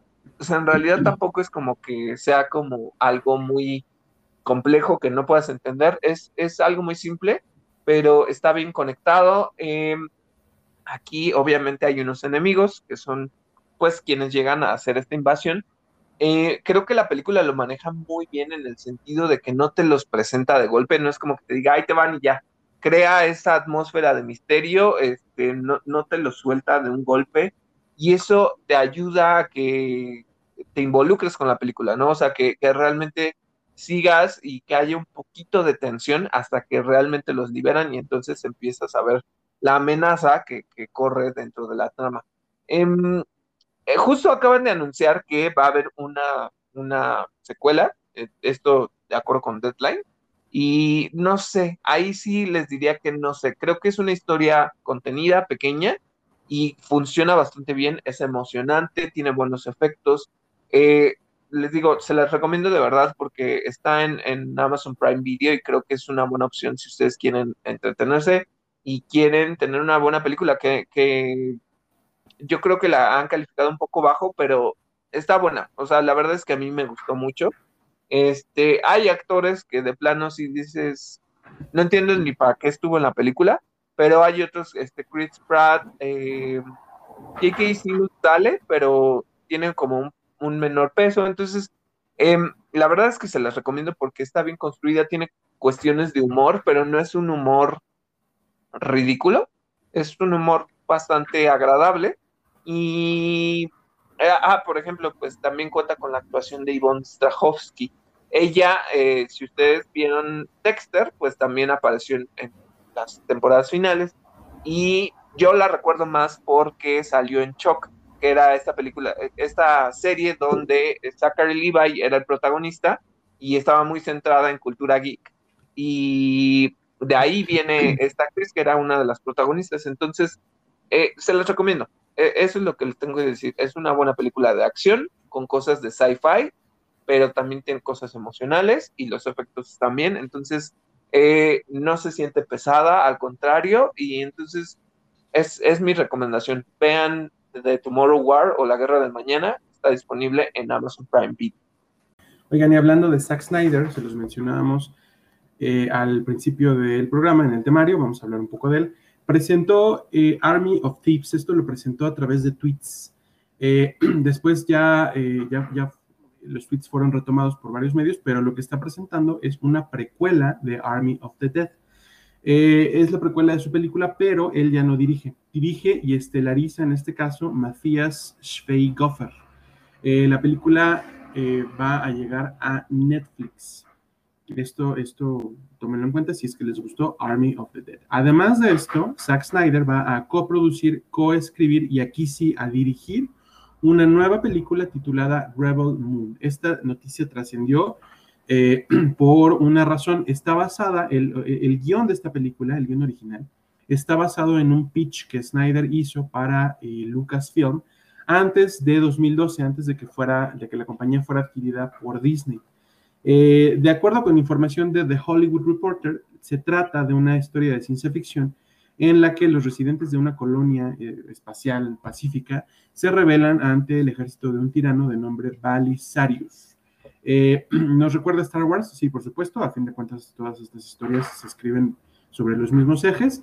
y esta es la noticia. Zack Snyder tendrá su propia película, que no es de Star Wars, pero iba a ser un spin-off de Star Wars. Además de esto, eh, les queremos platicar para cerrar nuestra sección de cine que eh, se va a estrenar la película Straight Out of Nowhere, Scooby-Doo Meets Courage the Dog, el crossover entre Scooby-Doo y Coraje el perro cobarde, con algunas de las voces originales, la voz de Eustace, el personaje que en Latinoamérica conocemos como eh, Justo, eh, las voces que lo hicieron a él ya no están, son actores que murieron hace tiempo, pero va a tener algunas de las voces originales. Me parece que eh, es la película número 70 y algo de Scooby-Doo que se ha sacado como en, total. Eh, la película está producida por Cartoon Network Studios y por Warner Bros. Animation. Sale el 14 de septiembre directamente en DVD y en digital. Y pasando a nuestra sección de series. En noticias de DC, la primera temporada de Superman y Lois ya terminó, entonces los nuevos episodios de la temporada se estrenarán el 13 de julio. Hablando justo de este personaje de Superman, esta semana murió Richard Donner, que fue el director de la película de Superman de 1978 y de otras cintas como Goonies, La Profecía y Arma Mortal. La primera, la de 1978. En 2006 eh, salió la versión de Superman 2 conocida como The Richard Donner Cut, eh, algo así como el Snyder Cut, pero justo de 1980. Entonces, esa es una. Ahora, otra cosa, y esto es, eh, les diré, yo, yo veía antes Lucifer, nunca como que me terminó de enganchar. yo entiendo por qué puede ser así. Pues el atractivo principalmente es el, el actor. Tom Ellis, pero no sé, o sea, como que, oye, el tono de, la serie no me terminaba de enganchar, pero parece que, con la demás gente sí. ¿Por qué? Porque justamente ha acumulado más de 1.800 millones de minutos de streaming de sus 83 episodios. Esto entre el 31 de, el 31 de mayo y el y junio 6 eh, es relevante porque justo alguien retomó este tema y dijo que si es importante entonces o es algo que tiene que seguir como una tendencia en el que a lo mejor las televisoras las cancelan y este servicios de streaming las retoman y entonces de ahí agarran un nuevo aire, lo cual se contradice un poco porque justamente pues recordemos que Netflix canceló Jupiter's Legacy y entonces a dónde tendría que ir para que la revivan, ¿no? No sé, yo creo que em, el asunto es que, pues Lucifer sí le gustaba como mucho a la gente y por eso cuando pues la tienen aquí disponible todas las temporadas a través de Netflix, pues entonces la gente lo, siguió viendo, ¿no? Y recordemos justamente que pues salió la última temporada, entonces no sé realmente, no sé si es un asunto que, que tenga que ir migrando de un lado a otro, puede ser, puede ser, pero hay que esperar a ver cómo, cómo se comporta la industria de, la televisión y del servicio de stream. Y finalmente, eh, para todos aquellos que les gustó DC Fandom, ya se anunció la fecha. Esta va a llegar el, 16 de octubre. Entonces, eh, igual es otro de estos eventos que va a llegar pronto. Y a ver qué nos presentan en este año, ¿no? Porque justamente ya tuvimos E3 en formato digital veamos este año cómo lo superan, qué es lo que presentan. Recordemos que pues eh, la película de The Batman está por ahí. No sé si Warner Brothers Games vaya a presentar algo respecto a The Suicide Squad o si vayan a presentar algo de Gotham Knights. Habría, habría que ver, ¿no? Pero eh, yo creo que eh, el, el, del año pasado se ejecutó bastante bien y yo creo que esto pudiera continuar dadas las circunstancias. Y en más noticias de la WitcherCon, les decíamos que lo, íbamos a retomar. Eh, fíjense que Michelle Yeoh se unió al cast de The Witcher Blood Origin en el papel de Cian. El papel eh, de Michelle Yeoh en este, en este caso es el de una elfa guerrera. Eh, e, esta serie, Blood Origin, será una precuela, una precuela que podremos ver también a través de Netflix. Además de esto, se anunció la segunda temporada de The Witcher en Netflix. ¿Sale cuándo? El 17 de diciembre. El tráiler muestra eh, a Siri y junto con Gerald llegando a, Mor, eh, a a esta fortaleza de la que hablábamos hace rato, que es como el, el, ¿cómo decirlo? Como la baticueva de los, de los Witchers. Eh, está un poquito más grande la actriz, se entiende que, que sencillamente pues creció, pero eh, se ve como raro, ¿no? No, no, no se ve problemático, no quiero decir que se vea problemático, pero se ve raro que, que, que, esté, más grande, que esté crecida, ¿no? Bueno, no podía no crecer, es una niña a fin de cuentas, pero eso es el único detallito que se ve como chistoso. Eh, Nightmare of the Wolf es también otra producción que se anuncia en WitcherCon. Esta es una película, una película animada de The Witcher que sale el 23 de agosto. Todo esto se ha ido revelando a lo largo de WitcherCon que se ha llevado a cabo los días 9 y 10. Hoy estamos grabando en 10 de julio. ¿Qué más? Eh, les tenemos noticias uh, de otra convención, la San Diego Comic Con at Home. Recuerden que esta versión al final terminaron decidiendo que se quedaba netamente en un formato digital. Lo primero es que Paramount Plus va a presentar sus dos series de Star Trek en un panel. Eh, ya les habíamos hablado un poco de ellas. Eh, son Star Trek Prodigy y Star Trek Lower Decks. Prodigy es una serie animada que está enfocada, eh, que está hecha netamente para un público infantil. Una serie en la que además veremos eh, me parece que por primera vez o por primera vez en algún tiempo, porque tampoco soy tan versado en Star Trek, eh, un elenco animado, si ustedes quieren, sí, pero un elenco o una tripulación que está conformada casi enteramente por alienígenas, no por humanos. Eh, está, está, interesante, se ve, se ve bonita. Lower Decks tendrá un tono más como humano.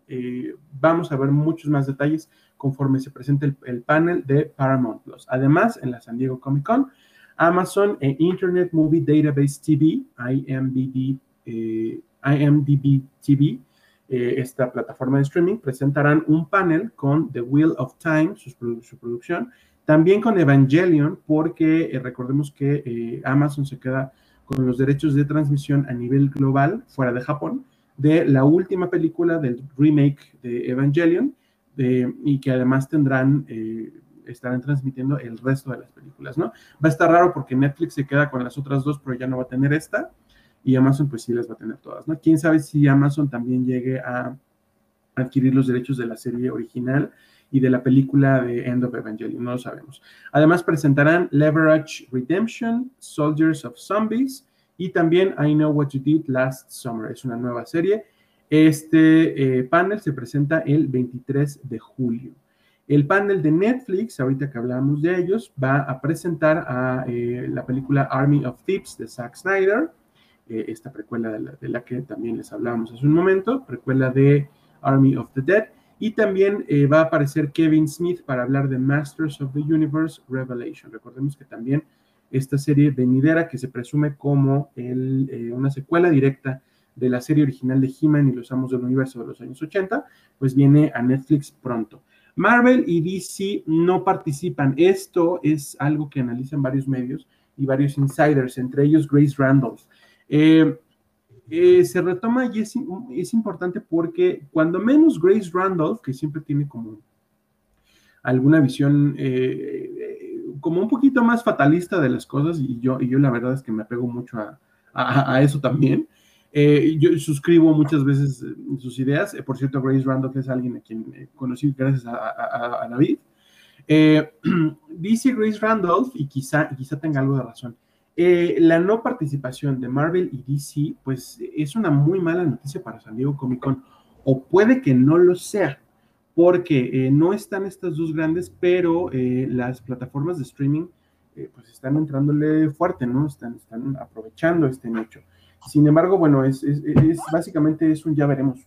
Eh, ya veremos qué, qué, qué, qué, tal le va a la, a la convención a, falta de Marvel y DC. ¿Cómo ves, David?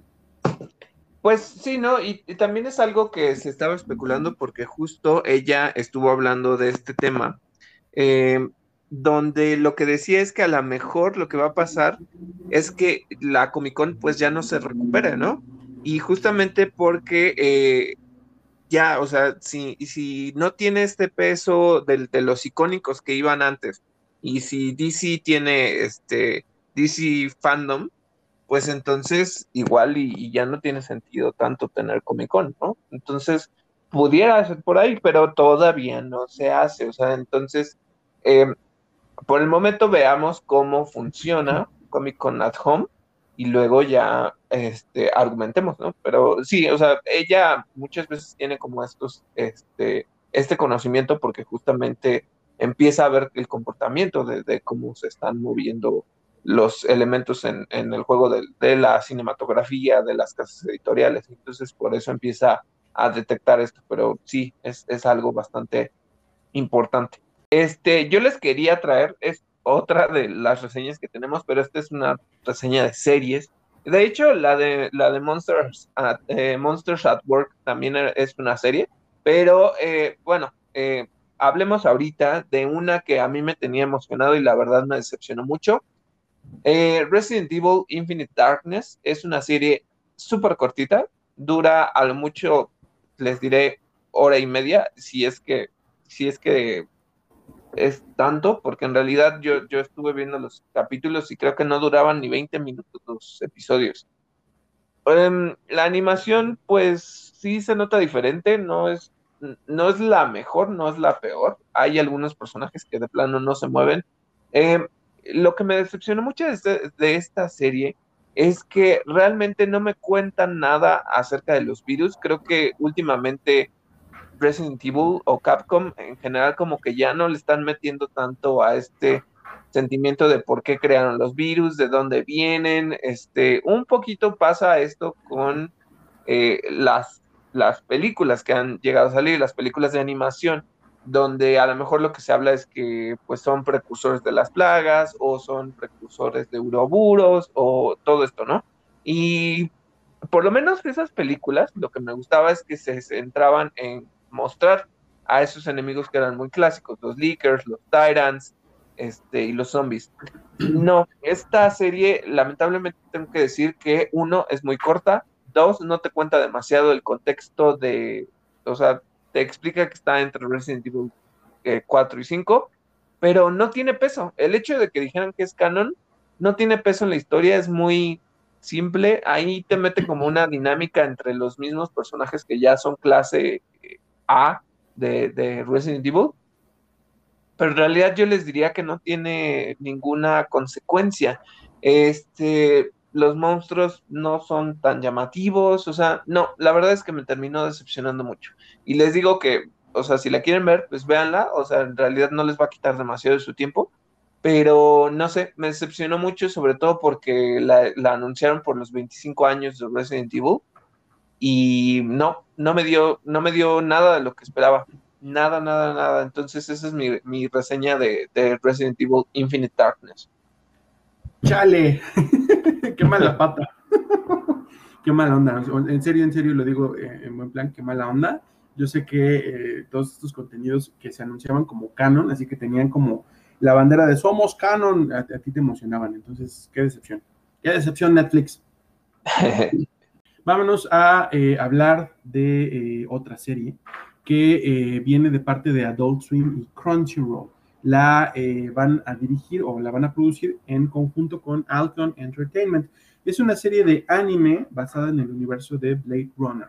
Va a llevar el título de Blade Runner Black Lotus. Recientemente se anunció que Jessica Henwick, quien apareció en Love and Monsters y a quien quizá conozcan como Nymeria Sand en Game of Thrones, se unió al cast de voz eh, junto con un cast eh, largo, ¿no? importante. en el cast están Arisa Shida, Will, eh, Yun Lee, Shinshu Fuji, Samira Wiley, Takako Honda, Brian Cox, Wes Bentley, Josh Duhamel, Bark, Barkhat Ami, digo Abdi, y también Peyton List. La primera y quizá única temporada de esta serie, de este anime, va a constar de 13 episodios de 30 minutos cada uno y sale a finales de este año. Probablemente al ser de eh, Adult Swim y Crunchyroll llegue a través de HBO Max o probablemente no, probablemente se mande directamente a Crunchyroll. No lo sabemos, ya, conforme se vaya anunciando les contaremos qué onda. Además de esto, y hablando de anime, eh, durante la Anime Expo que se llevó a cabo la semana pasada, se mostró el primer avance de Star Wars Visions. Es una serie de nueve cortos de anime. Inicialmente sí va a ser, no, no, no sabemos si después vaya a haber alguna otra temporada o más cortos, quizá, quizá sea limitada, pero estos nueve cortos de anime son realizados por siete estudios de animación japonesa. Se estrena el próximo 22 de septiembre en Disney Plus y los episodios quedan de este modo. Ah, y es importante, los episodios salen todos juntos. Esta vez no va a haber estrenos eh, semanales. Eh, los episodios, primer episodio, The Duel, eh, dirigido o producido por el estudio Kamikaze Doga, es una historia sobre los Jedi y los Sith que conectará con la novela Running de Emma Mieko Candon. Va a estar ambientada en el mismo periodo que la novela y conecta justo, conectan justo la novela y el corto.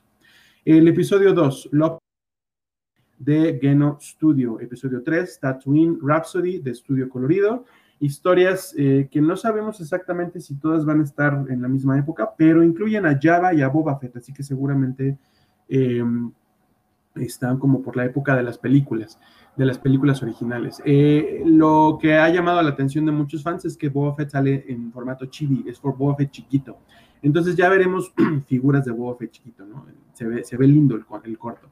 Oh, el episodio número 4 de Twins, Los Gemelos, eh, producido por el estudio Trigger, cuenta la historia de dos hermanos que están a ambos lados de la fuerza. Es una historia que está inspirada en la relación de hermanos de Luke y Leia.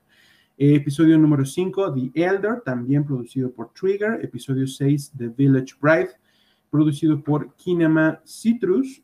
Los episodios 7 y 8 están producidos por Science Saru y llevan los títulos de Akakiri, y TOB1, T0B1, es la historia de un droide que quiere ser Jedi. El episodio 9, The Ninth Jedi, el noveno Jedi, eh, es producido por Production IG y va a contar la historia del noveno de los 20 Jedi perdidos. ¿Quiénes son los Jedi perdidos? Eh, las 20 figuras casi, casi míticas de la Orden Jedi que dejaron de ser Jedi, que se alejaron de la Orden. El número 20 de ellos es el Conde Dooku. ¿Qué más tenemos? Eh, bueno, antes, ¿qué te parecieron? ¿Tú viste los avances, David? ¿Qué, esperas? ¿Qué piensas de, Visions? Mira, me gusta la variedad, la, diversidad del estilo gráfico que va a tener. Como dices, desde la parte chibi, eh, otras cosas como un poco más este, clásicas. Entonces, eso, eso es lo que me gusta. Me gusta que se ve como muy diferente en tono eh, y que le están dando oportunidad a estos estudios me agrada muchísimo que, suelten todos los episodios de una vez para, para hacer binge watching, porque sí, eh, no creo que sean tan largos, entonces, pues qué mejor, ¿no? O sea, qué mejor que, verlos de, un solo, si se puede de una sola sentada, pero bueno, o sea, se me hace bonito, me gusta que tengan como diferentes temas. Este de que dices del, del droide que quiere ser Jedi me llama mucho la atención. Este de los del noveno Jedi, yo no sé sobre estas figuras. Igual para un próximo episodio o justo cuando salgan, nos puedes hablar de, estas figuras que se han ido perdiendo. Eh, no sé, me gusta, me gusta, me gusta. Eh, creo que, incluso se los compartimos en nuestras redes, pero tiene un estilo de animación muy padre. Entonces, eso es lo que quiero ver y, ver cómo, cómo cuentan estas historias. Eso es lo que, lo que me llama la atención. Eh, va a estar padre. Va a estar muy padre. Hablando de otro que es igual animación, recordemos que esta semana salió el tráiler de What If, también ya se los compartimos. Este, salen bastantes personajes. Y dinos, Miguel, ¿cuándo se estrena y qué es lo que los personajes que tú captaste? Mira, eh, esta serie se estrena el 11 de agosto. Esta sí va a presentar episodios cada miércoles y van a mantener ese formato. Eh, ¿Qué presenta Wadif? Bueno, las historias alternas, ¿no? El, que hubiera sido, sí. Es interesante porque eh, esta, esta temática parece como que viene de Loki. Son todas estas variantes. Eh, por ejemplo, la que está al frente de todo es la capitana Carter. No se llama, no, se va a llamar, yo pensé que sí, pero no se va a llamar capitán, capitán, Captain Britain, no se va a llamar capitana Bretaña va a ser Capitana Carter, va a llevar el escudo, va a ser la super soldado del Reino Unido y de las fuerzas aliadas en la Segunda Guerra Mundial. Eh, hay por ahí un Spider-Man hechicero supremo, un What If el Doctor Strange se hubiera unido a Dormammu, un What If eh, se hubiera, hubiera sido raptado por Yondu y entonces en lugar de tener a, Peter Quill tuviéramos a T'Challa como parte de los Guardianes de, eh, la Galaxia. ¿Qué otra cosa? Por ahí también sale eh, Gamora si fuera Thanos, si ella se convirtiera en Thanos, porque sale con, la espada. Este, eh, varias cosas, ¿eh? A mí algo que me llamó la atención es que justamente recordemos que para estas versiones de Buddy, los personajes originales, o bueno, los actores originales van a retomar en el papel de voz. El único que no encontré que, esa similaridad es con el, con el Tony Stark animado. Sentí que es una voz completamente distinta, que no tiene nada que ver con la de Robert Downey Jr. Eh, pero todos los demás sí. No sé si a ti te, hizo ruido eso. Eh, pues no, fíjate que no me fijé, pero se supone que Robert Downey Jr. sí está, ¿no? Y, está interesante ese porque es el que muestra el qué pasa si... Eh, ¿Cómo se llama este personaje? sí, Killmonger, ¿no? Killmonger, exactamente. Si Killmonger hubiera evitado que a Tony Stark lo raptaran los 10 anillos. Se ve interesante. Eh, se me hace padre, o sea, se me hace padre que exploren todas estas historias. Incluso eh, tú decías bien lo de Captain Britain, de que esta Peggy Carter no se va a llamar así, pero sí va a tener Excalibur, que pues es como muy legendaria, ¿no? Entonces, eh, va a haber varias cosas, va a haber Marvel Zombies, este, entonces, pues quiero, quiero ver esto, ¿no? O sea, me, me llama mucho la atención. espero que sean un poquito largos los episodios, que, no me den tan poquito, ¿no? O sea, eso sí es lo que, lo que me gustaría. Y les iba a decir que ya terminé de ver este Camp Cretaceous y sí está alineado un poquito a lo de las películas. Ahí meten un tema interesante y ojalá que haya una, una nueva temporada. Pero bueno, esa es otra cosa. ¿Qué más está pasando en Marvel, Miguel? Marvel, eh, pues mira, a partir de Loki, a partir de, lo que hemos visto en Loki, eh, Victoria Alonso, que es ejecutiva de, eh, Marvel, dijo a Variety que prometen que habrá más representación LGBT en el MCU. Esta promesa la dice, la suelta un poco con pinzas, eso nunca me termina de gustar porque siempre como que es un tema que todavía se toman un poco con delicadeza y yo no creo que haya que tomárselo con delicadeza, las cosas son como son. Em, entonces dice Victoria Alonso, vamos a tener más personajes LGBT, pero no porque estemos cambiando las historias. Y me parece que se lo dice mucho a esta ala de los fans que se pone loca cada vez que sale un personaje diverso, ¿no?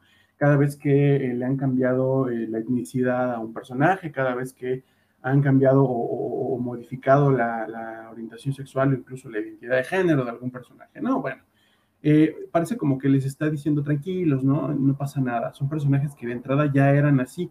Eh, y, son eh, historias que van a empezar a contar, de personajes que ya pertenecen al colectivo, ¿no? Ya salió, les decía Loki, ¿no? La, la, la, noticia que hizo Boom y que, que ni siquiera tiene tanta, ninguna relevancia en la serie de que Loki es bisexual, de que por ahí en su expediente sale que es de género fluido, pero bueno, viene, eh, si, las cosas van como todos pensamos, pues eh, los hijos de Wanda Maximoff están Billy Kaplan, que es netamente gay, y su hermano, que es, me parece que es bisexual, eh, América Chávez también va a aparecer en Doctor Strange, en fin, o sea, es algo que prometen nos lleva esto un poco a, no un poco, sino directamente a el análisis del episodio de esta semana de Loki. Estuvo muy padre. No sé qué opinas tú, David, porque me parece, por lo que decías hace rato, que como que sientes que, no sé, ahorita nos vas a decir, creo que tienes por ahí alguna opinión diferente de la mía, pero a mí me gustó mucho este episodio, creo que es el que más me ha gustado de la serie. Eh, los Lokis son una cosa maravillosa. La pelea de los Lokis es una cosa comiquísima, de un humor que no es burdo, que no está insultando la inteligencia de nadie, que, no sé, o sea, es el tipo de humor que me gusta mucho ver. Producciones, el, desarrollo de los personajes ha sido rapidísimo y rapidísimo nos han presentado otras facetas de Loki, donde yo pensaba que no les iba a dar tiempo de presentar nuevos personajes, pues no hacía falta porque todos son el mismo todos son otros, eh, otros Lokis. Entonces, lo único que hay que eh, establecer, y creo que lo han hecho muy bien, es el carácter de cada uno de ellos, eh, o, quizá el por qué están, están en este limbo, ¿no? Donde, donde los manda el TVA cada vez que los, los aparentemente desintegra, ¿no? Me gusta mucho el personaje de Kit Loki y el personaje de Loki viejo, bueno, se ha llevado las porras y el amor de toda la comunidad, ¿no? De, de, todos los fans, de muchísimos fans este, a lo largo del mundo, están alabando el trabajo de, eh, viejo Loki. ¿Qué te pareció a ti, David? Eh, mira, me gustó mucho el episodio. No, no, no, no. O sea, eh, ah, mire, yo el comentario que hice de que Marvel me está dejando a deber con algunas cosas es por em, porque ya vi Black Widow, pero Oh. es algo que, que tenemos que discutir la siguiente semana. No, el episodio me gustó mucho, tiene muchísimas referencias.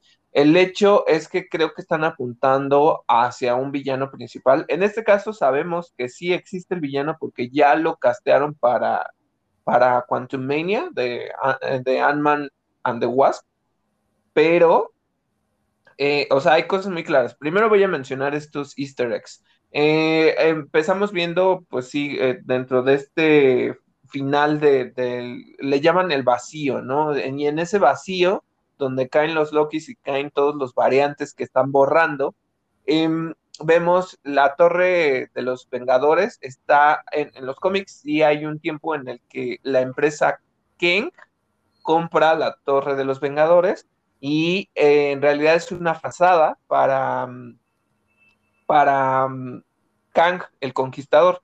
Recordemos que pues él viaja en el tiempo y tiene todo este control. Por eso les decía que es un villano que ya está confirmado que va a aparecer en Quantum Mania, pero posiblemente, y creo que tiene que estar yéndose mucho por ahí, es que vaya a aparecer el, actor que justamente viene de, de Lovecraft Country, eh, ya es Kang, el conquistador. Entonces, posiblemente lo veamos al final, pero bueno, primero les digo, este, entonces viene esta torre de los Vengadores que ya tiene el nombre de, la empresa Kang, que está destruido. Vemos el martillo de Thor y vemos a Thor Rana en un frasquito, este pobrecito ahí gritando, o sea, no se puede ni escapar. Vemos el Dark Aster de, de Ronan el Acusador, eh, que justo viene de Guardianes de la Galaxia, y vemos que está todo destruido, y vemos el casco de Yellow Jacket, lo cual me llamó mucho la atención porque cuando lo vi dije, ¿por qué está eso ahí? Y luego como que me hizo sentido. Sí, me gustó mucho la actuación de este actor que se llama Richard E. Grant, que es el Loki viejo. Eh, me gustó, ¿saben? Y ahorita este, me uno al meme de se cambian a, a, los personajes principales, ¿no? Y decían, primero era Baby Yoda y ahora es este Alligator Loki o Loki Caimán. Este, todo el mundo está fascinado con Loki Caimán. Este, a mí me dio como, ¿eh? Lo amo. ¿Ves? Este, sí, o sea, es que es muy, es, eh, o sea, es cagado, o sea, me gustó.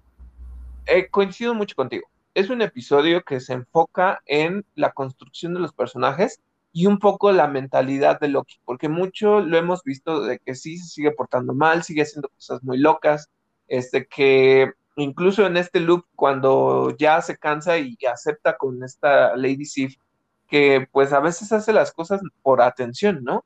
Y en este caso con el con lo que cuenta el niño Loki, con lo que cuenta el, el Loki clásico, eh, me da mucho ese sentido de cómo, a pesar de que es como muy travieso y muy destructivo, le sigue importando mucho Thor, ¿no? O sea, es la relación más grande que tiene porque cuando dice el Thor, el, el, el Loki clásico dice, y básicamente dejé que, que, sucediera que, o sea, se escapa a lo que Thanos le hizo a Loki que ya conocemos, y él se fuga, ¿no? Y dice, y me pregunté y extrañaba yo a mi hermano y quise regresar y saber qué era lo que estaba pasando, y luego es cuando lo regresa, ¿no? Y vemos al niño Loki que mató a Thor.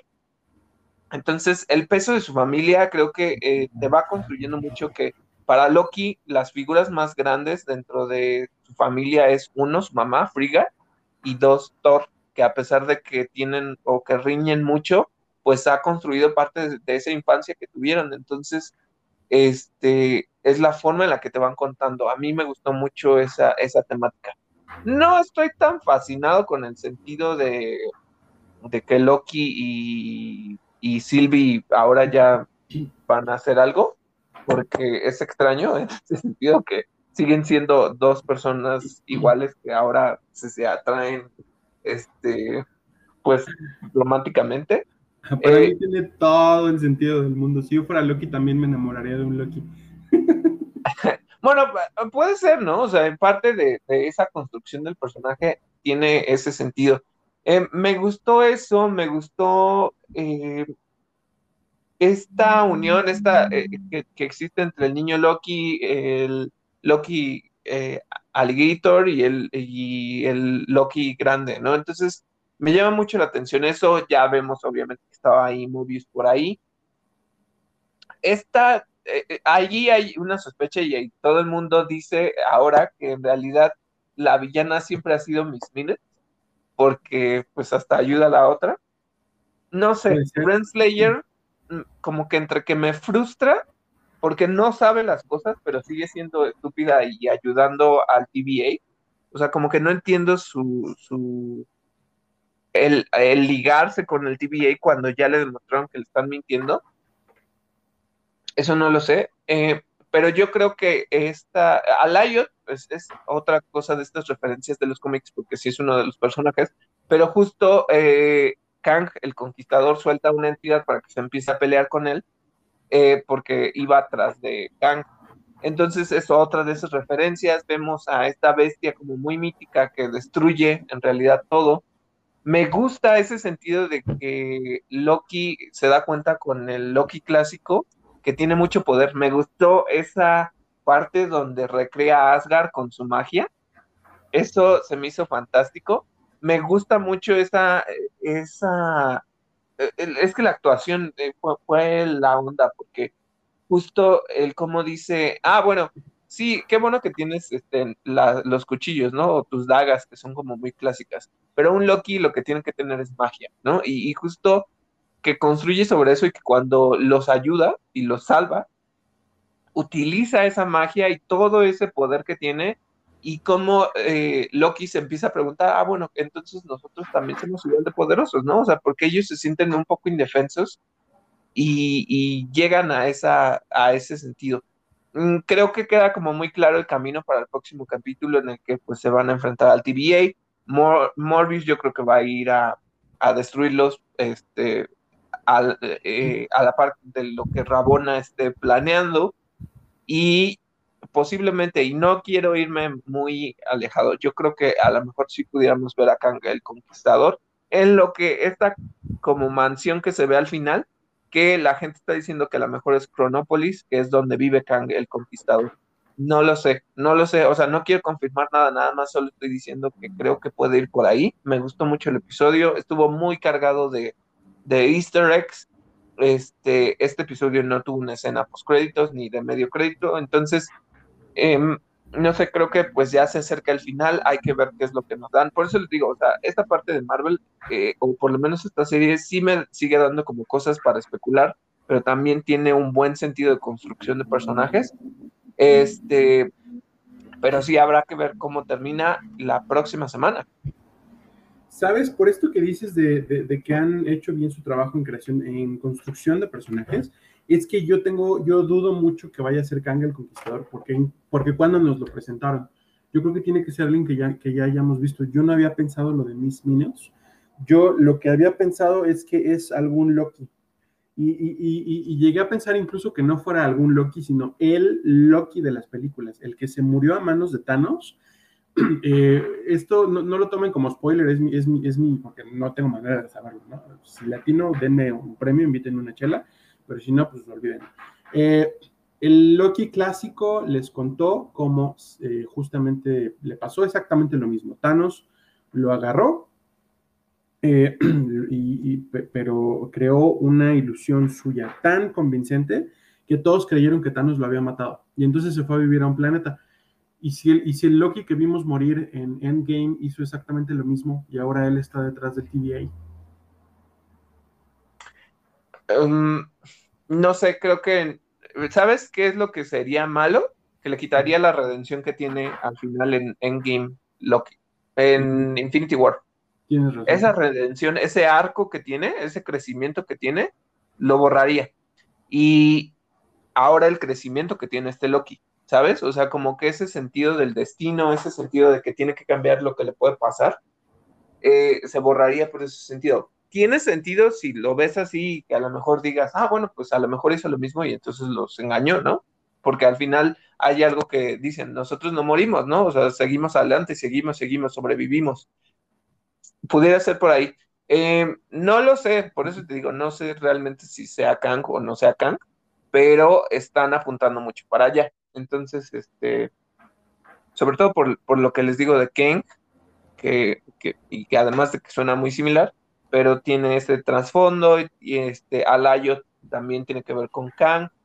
Entonces, no sé. Eh, obviamente, pues hay, hay, que ver qué es lo que pasa en este último episodio y yo espero que, que termine bien eh, la calidad de, de, cinematográficamente se ve muy bien, o sea, no, no se ve de baja calidad este episodio, entonces yo, yo estoy emocionado por eso. Incluso el, el, el, Loki que llega, se llama President Loki, es de una de las, de las tramas de, de los cómics y el capítulo se llama Un viaje hacia el misterio, do, que es otra de las líneas de cómics específicas de Loki.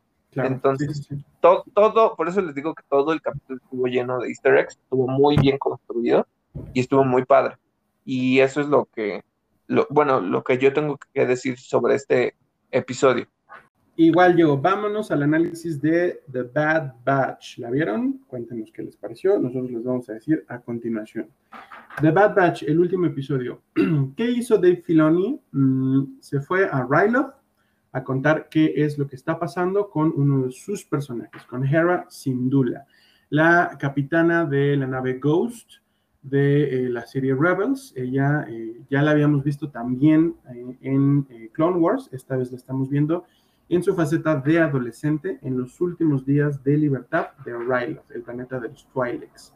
Eh, ¿Por qué? Porque estamos siguiendo la trama de, eh, de, la serie, donde pues acaba de ocurrir la Orden 66, se acaba de instaurar el imperio y ahora el imperio se está haciendo con el control de muchos de los mundos que eran tanto de la República como de eh, el movimiento separatista y también de los planetas que habían quedado como neutrales incluso, ¿no? Bueno, el planeta Rylot sí formaba parte de la República, a su senador lo habíamos visto en, Clone Wars, eh, el senador Orn Frita, todo el mundo lo odiaba, y digo lo odiaba porque se murió, por fin mataron a Orn Frita y somos muy felices por eso.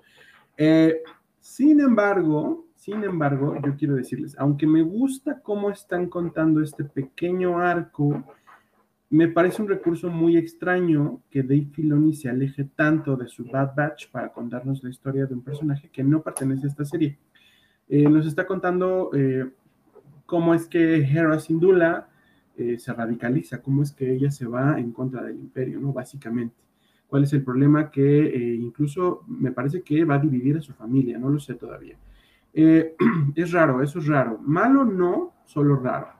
Eh, tú me decías, David, que eh, parece como que hay algún sector del fandom que está enojado. Siempre hay un sector del fandom de Star, Wars que está enojado, pero eh, pensando en los porqués, pues puede ser un poco por esto, ¿no? Porque Dave Filoni está como enganchándose en contar sus propias historias.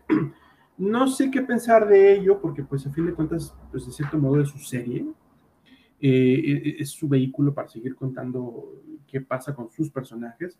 Se entiende que pues, sus creaciones son como sus bebés, ¿no? Digo, ahí está Soka que ha llegado lejísimos, ¿por qué no hacerlo con Hera? Pero sí, sí, lo que les decía, se siente como raro. Fuera de eso, me gusta, la ejecución del capítulo me agrada, eh, ay, uy, perdóname, eh, la participación de los clones uh, es raro porque me había parecido como que le habían cambiado el carácter y la personalidad a prácticamente todos los clones, que ya no eran eh, estos soldados como accesibles, que, que, que, tenían como relaciones amistosas con los comandantes. Digo, obviamente por el tema de los Jedi, ¿no? Pero como que se habían marcializado demasiado.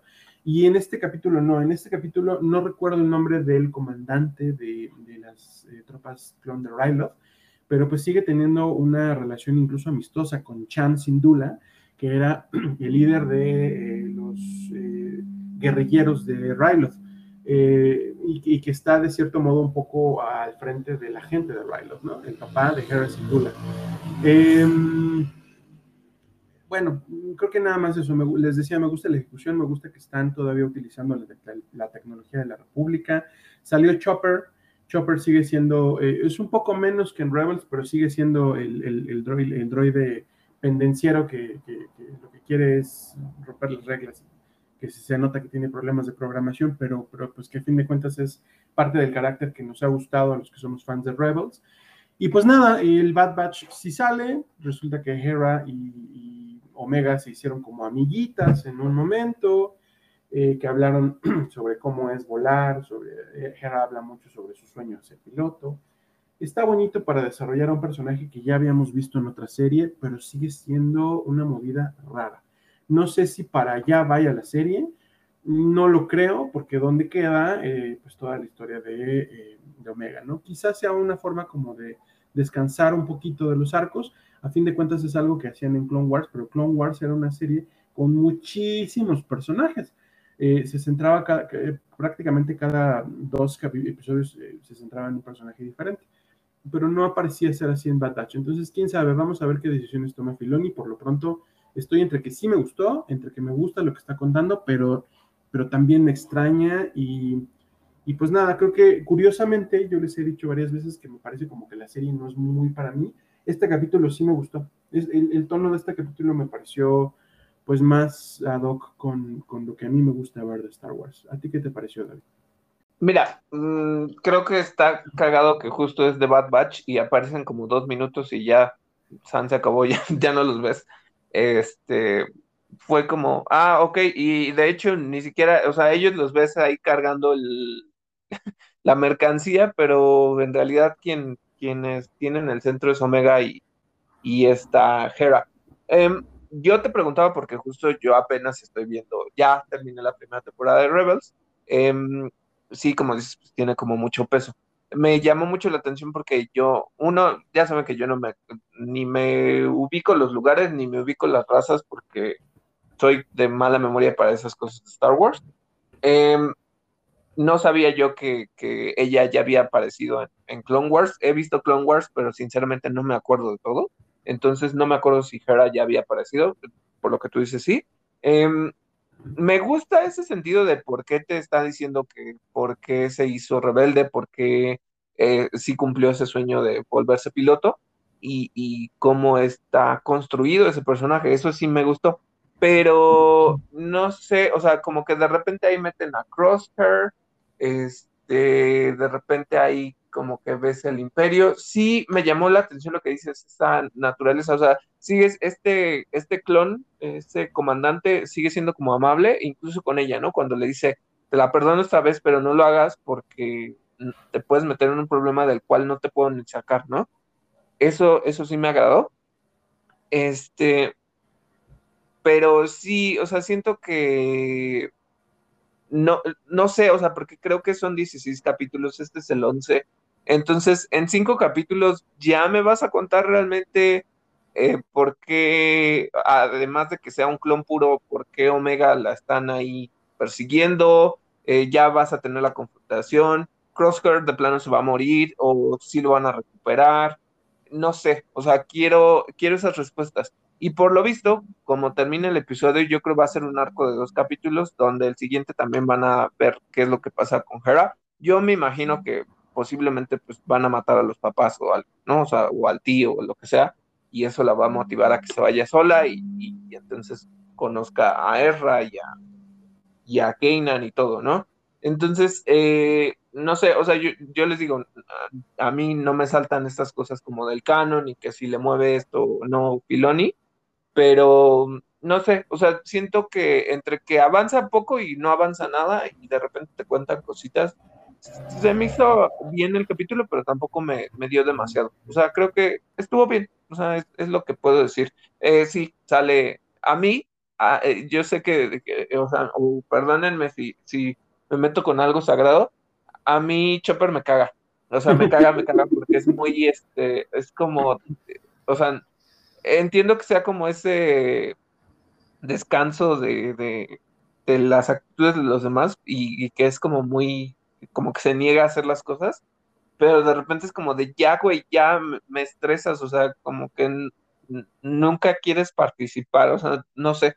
Entonces, eh, no soy tan fan de Chopper, pero, pero bueno, es, eso lo que vi en, el, en este episodio. Eso es eh, todo lo que tenemos que decir de The Bad Batch por esta semana. Eso fue todo por el episodio de hoy. Les agradecemos mucho escucharnos una, una eh, semana más. Este fue nuestro episodio número 54. Eh, nos vemos la próxima semana. Yo soy Miguel Covarrobias. Y yo soy David Cervantes. Y esto fue Interactor.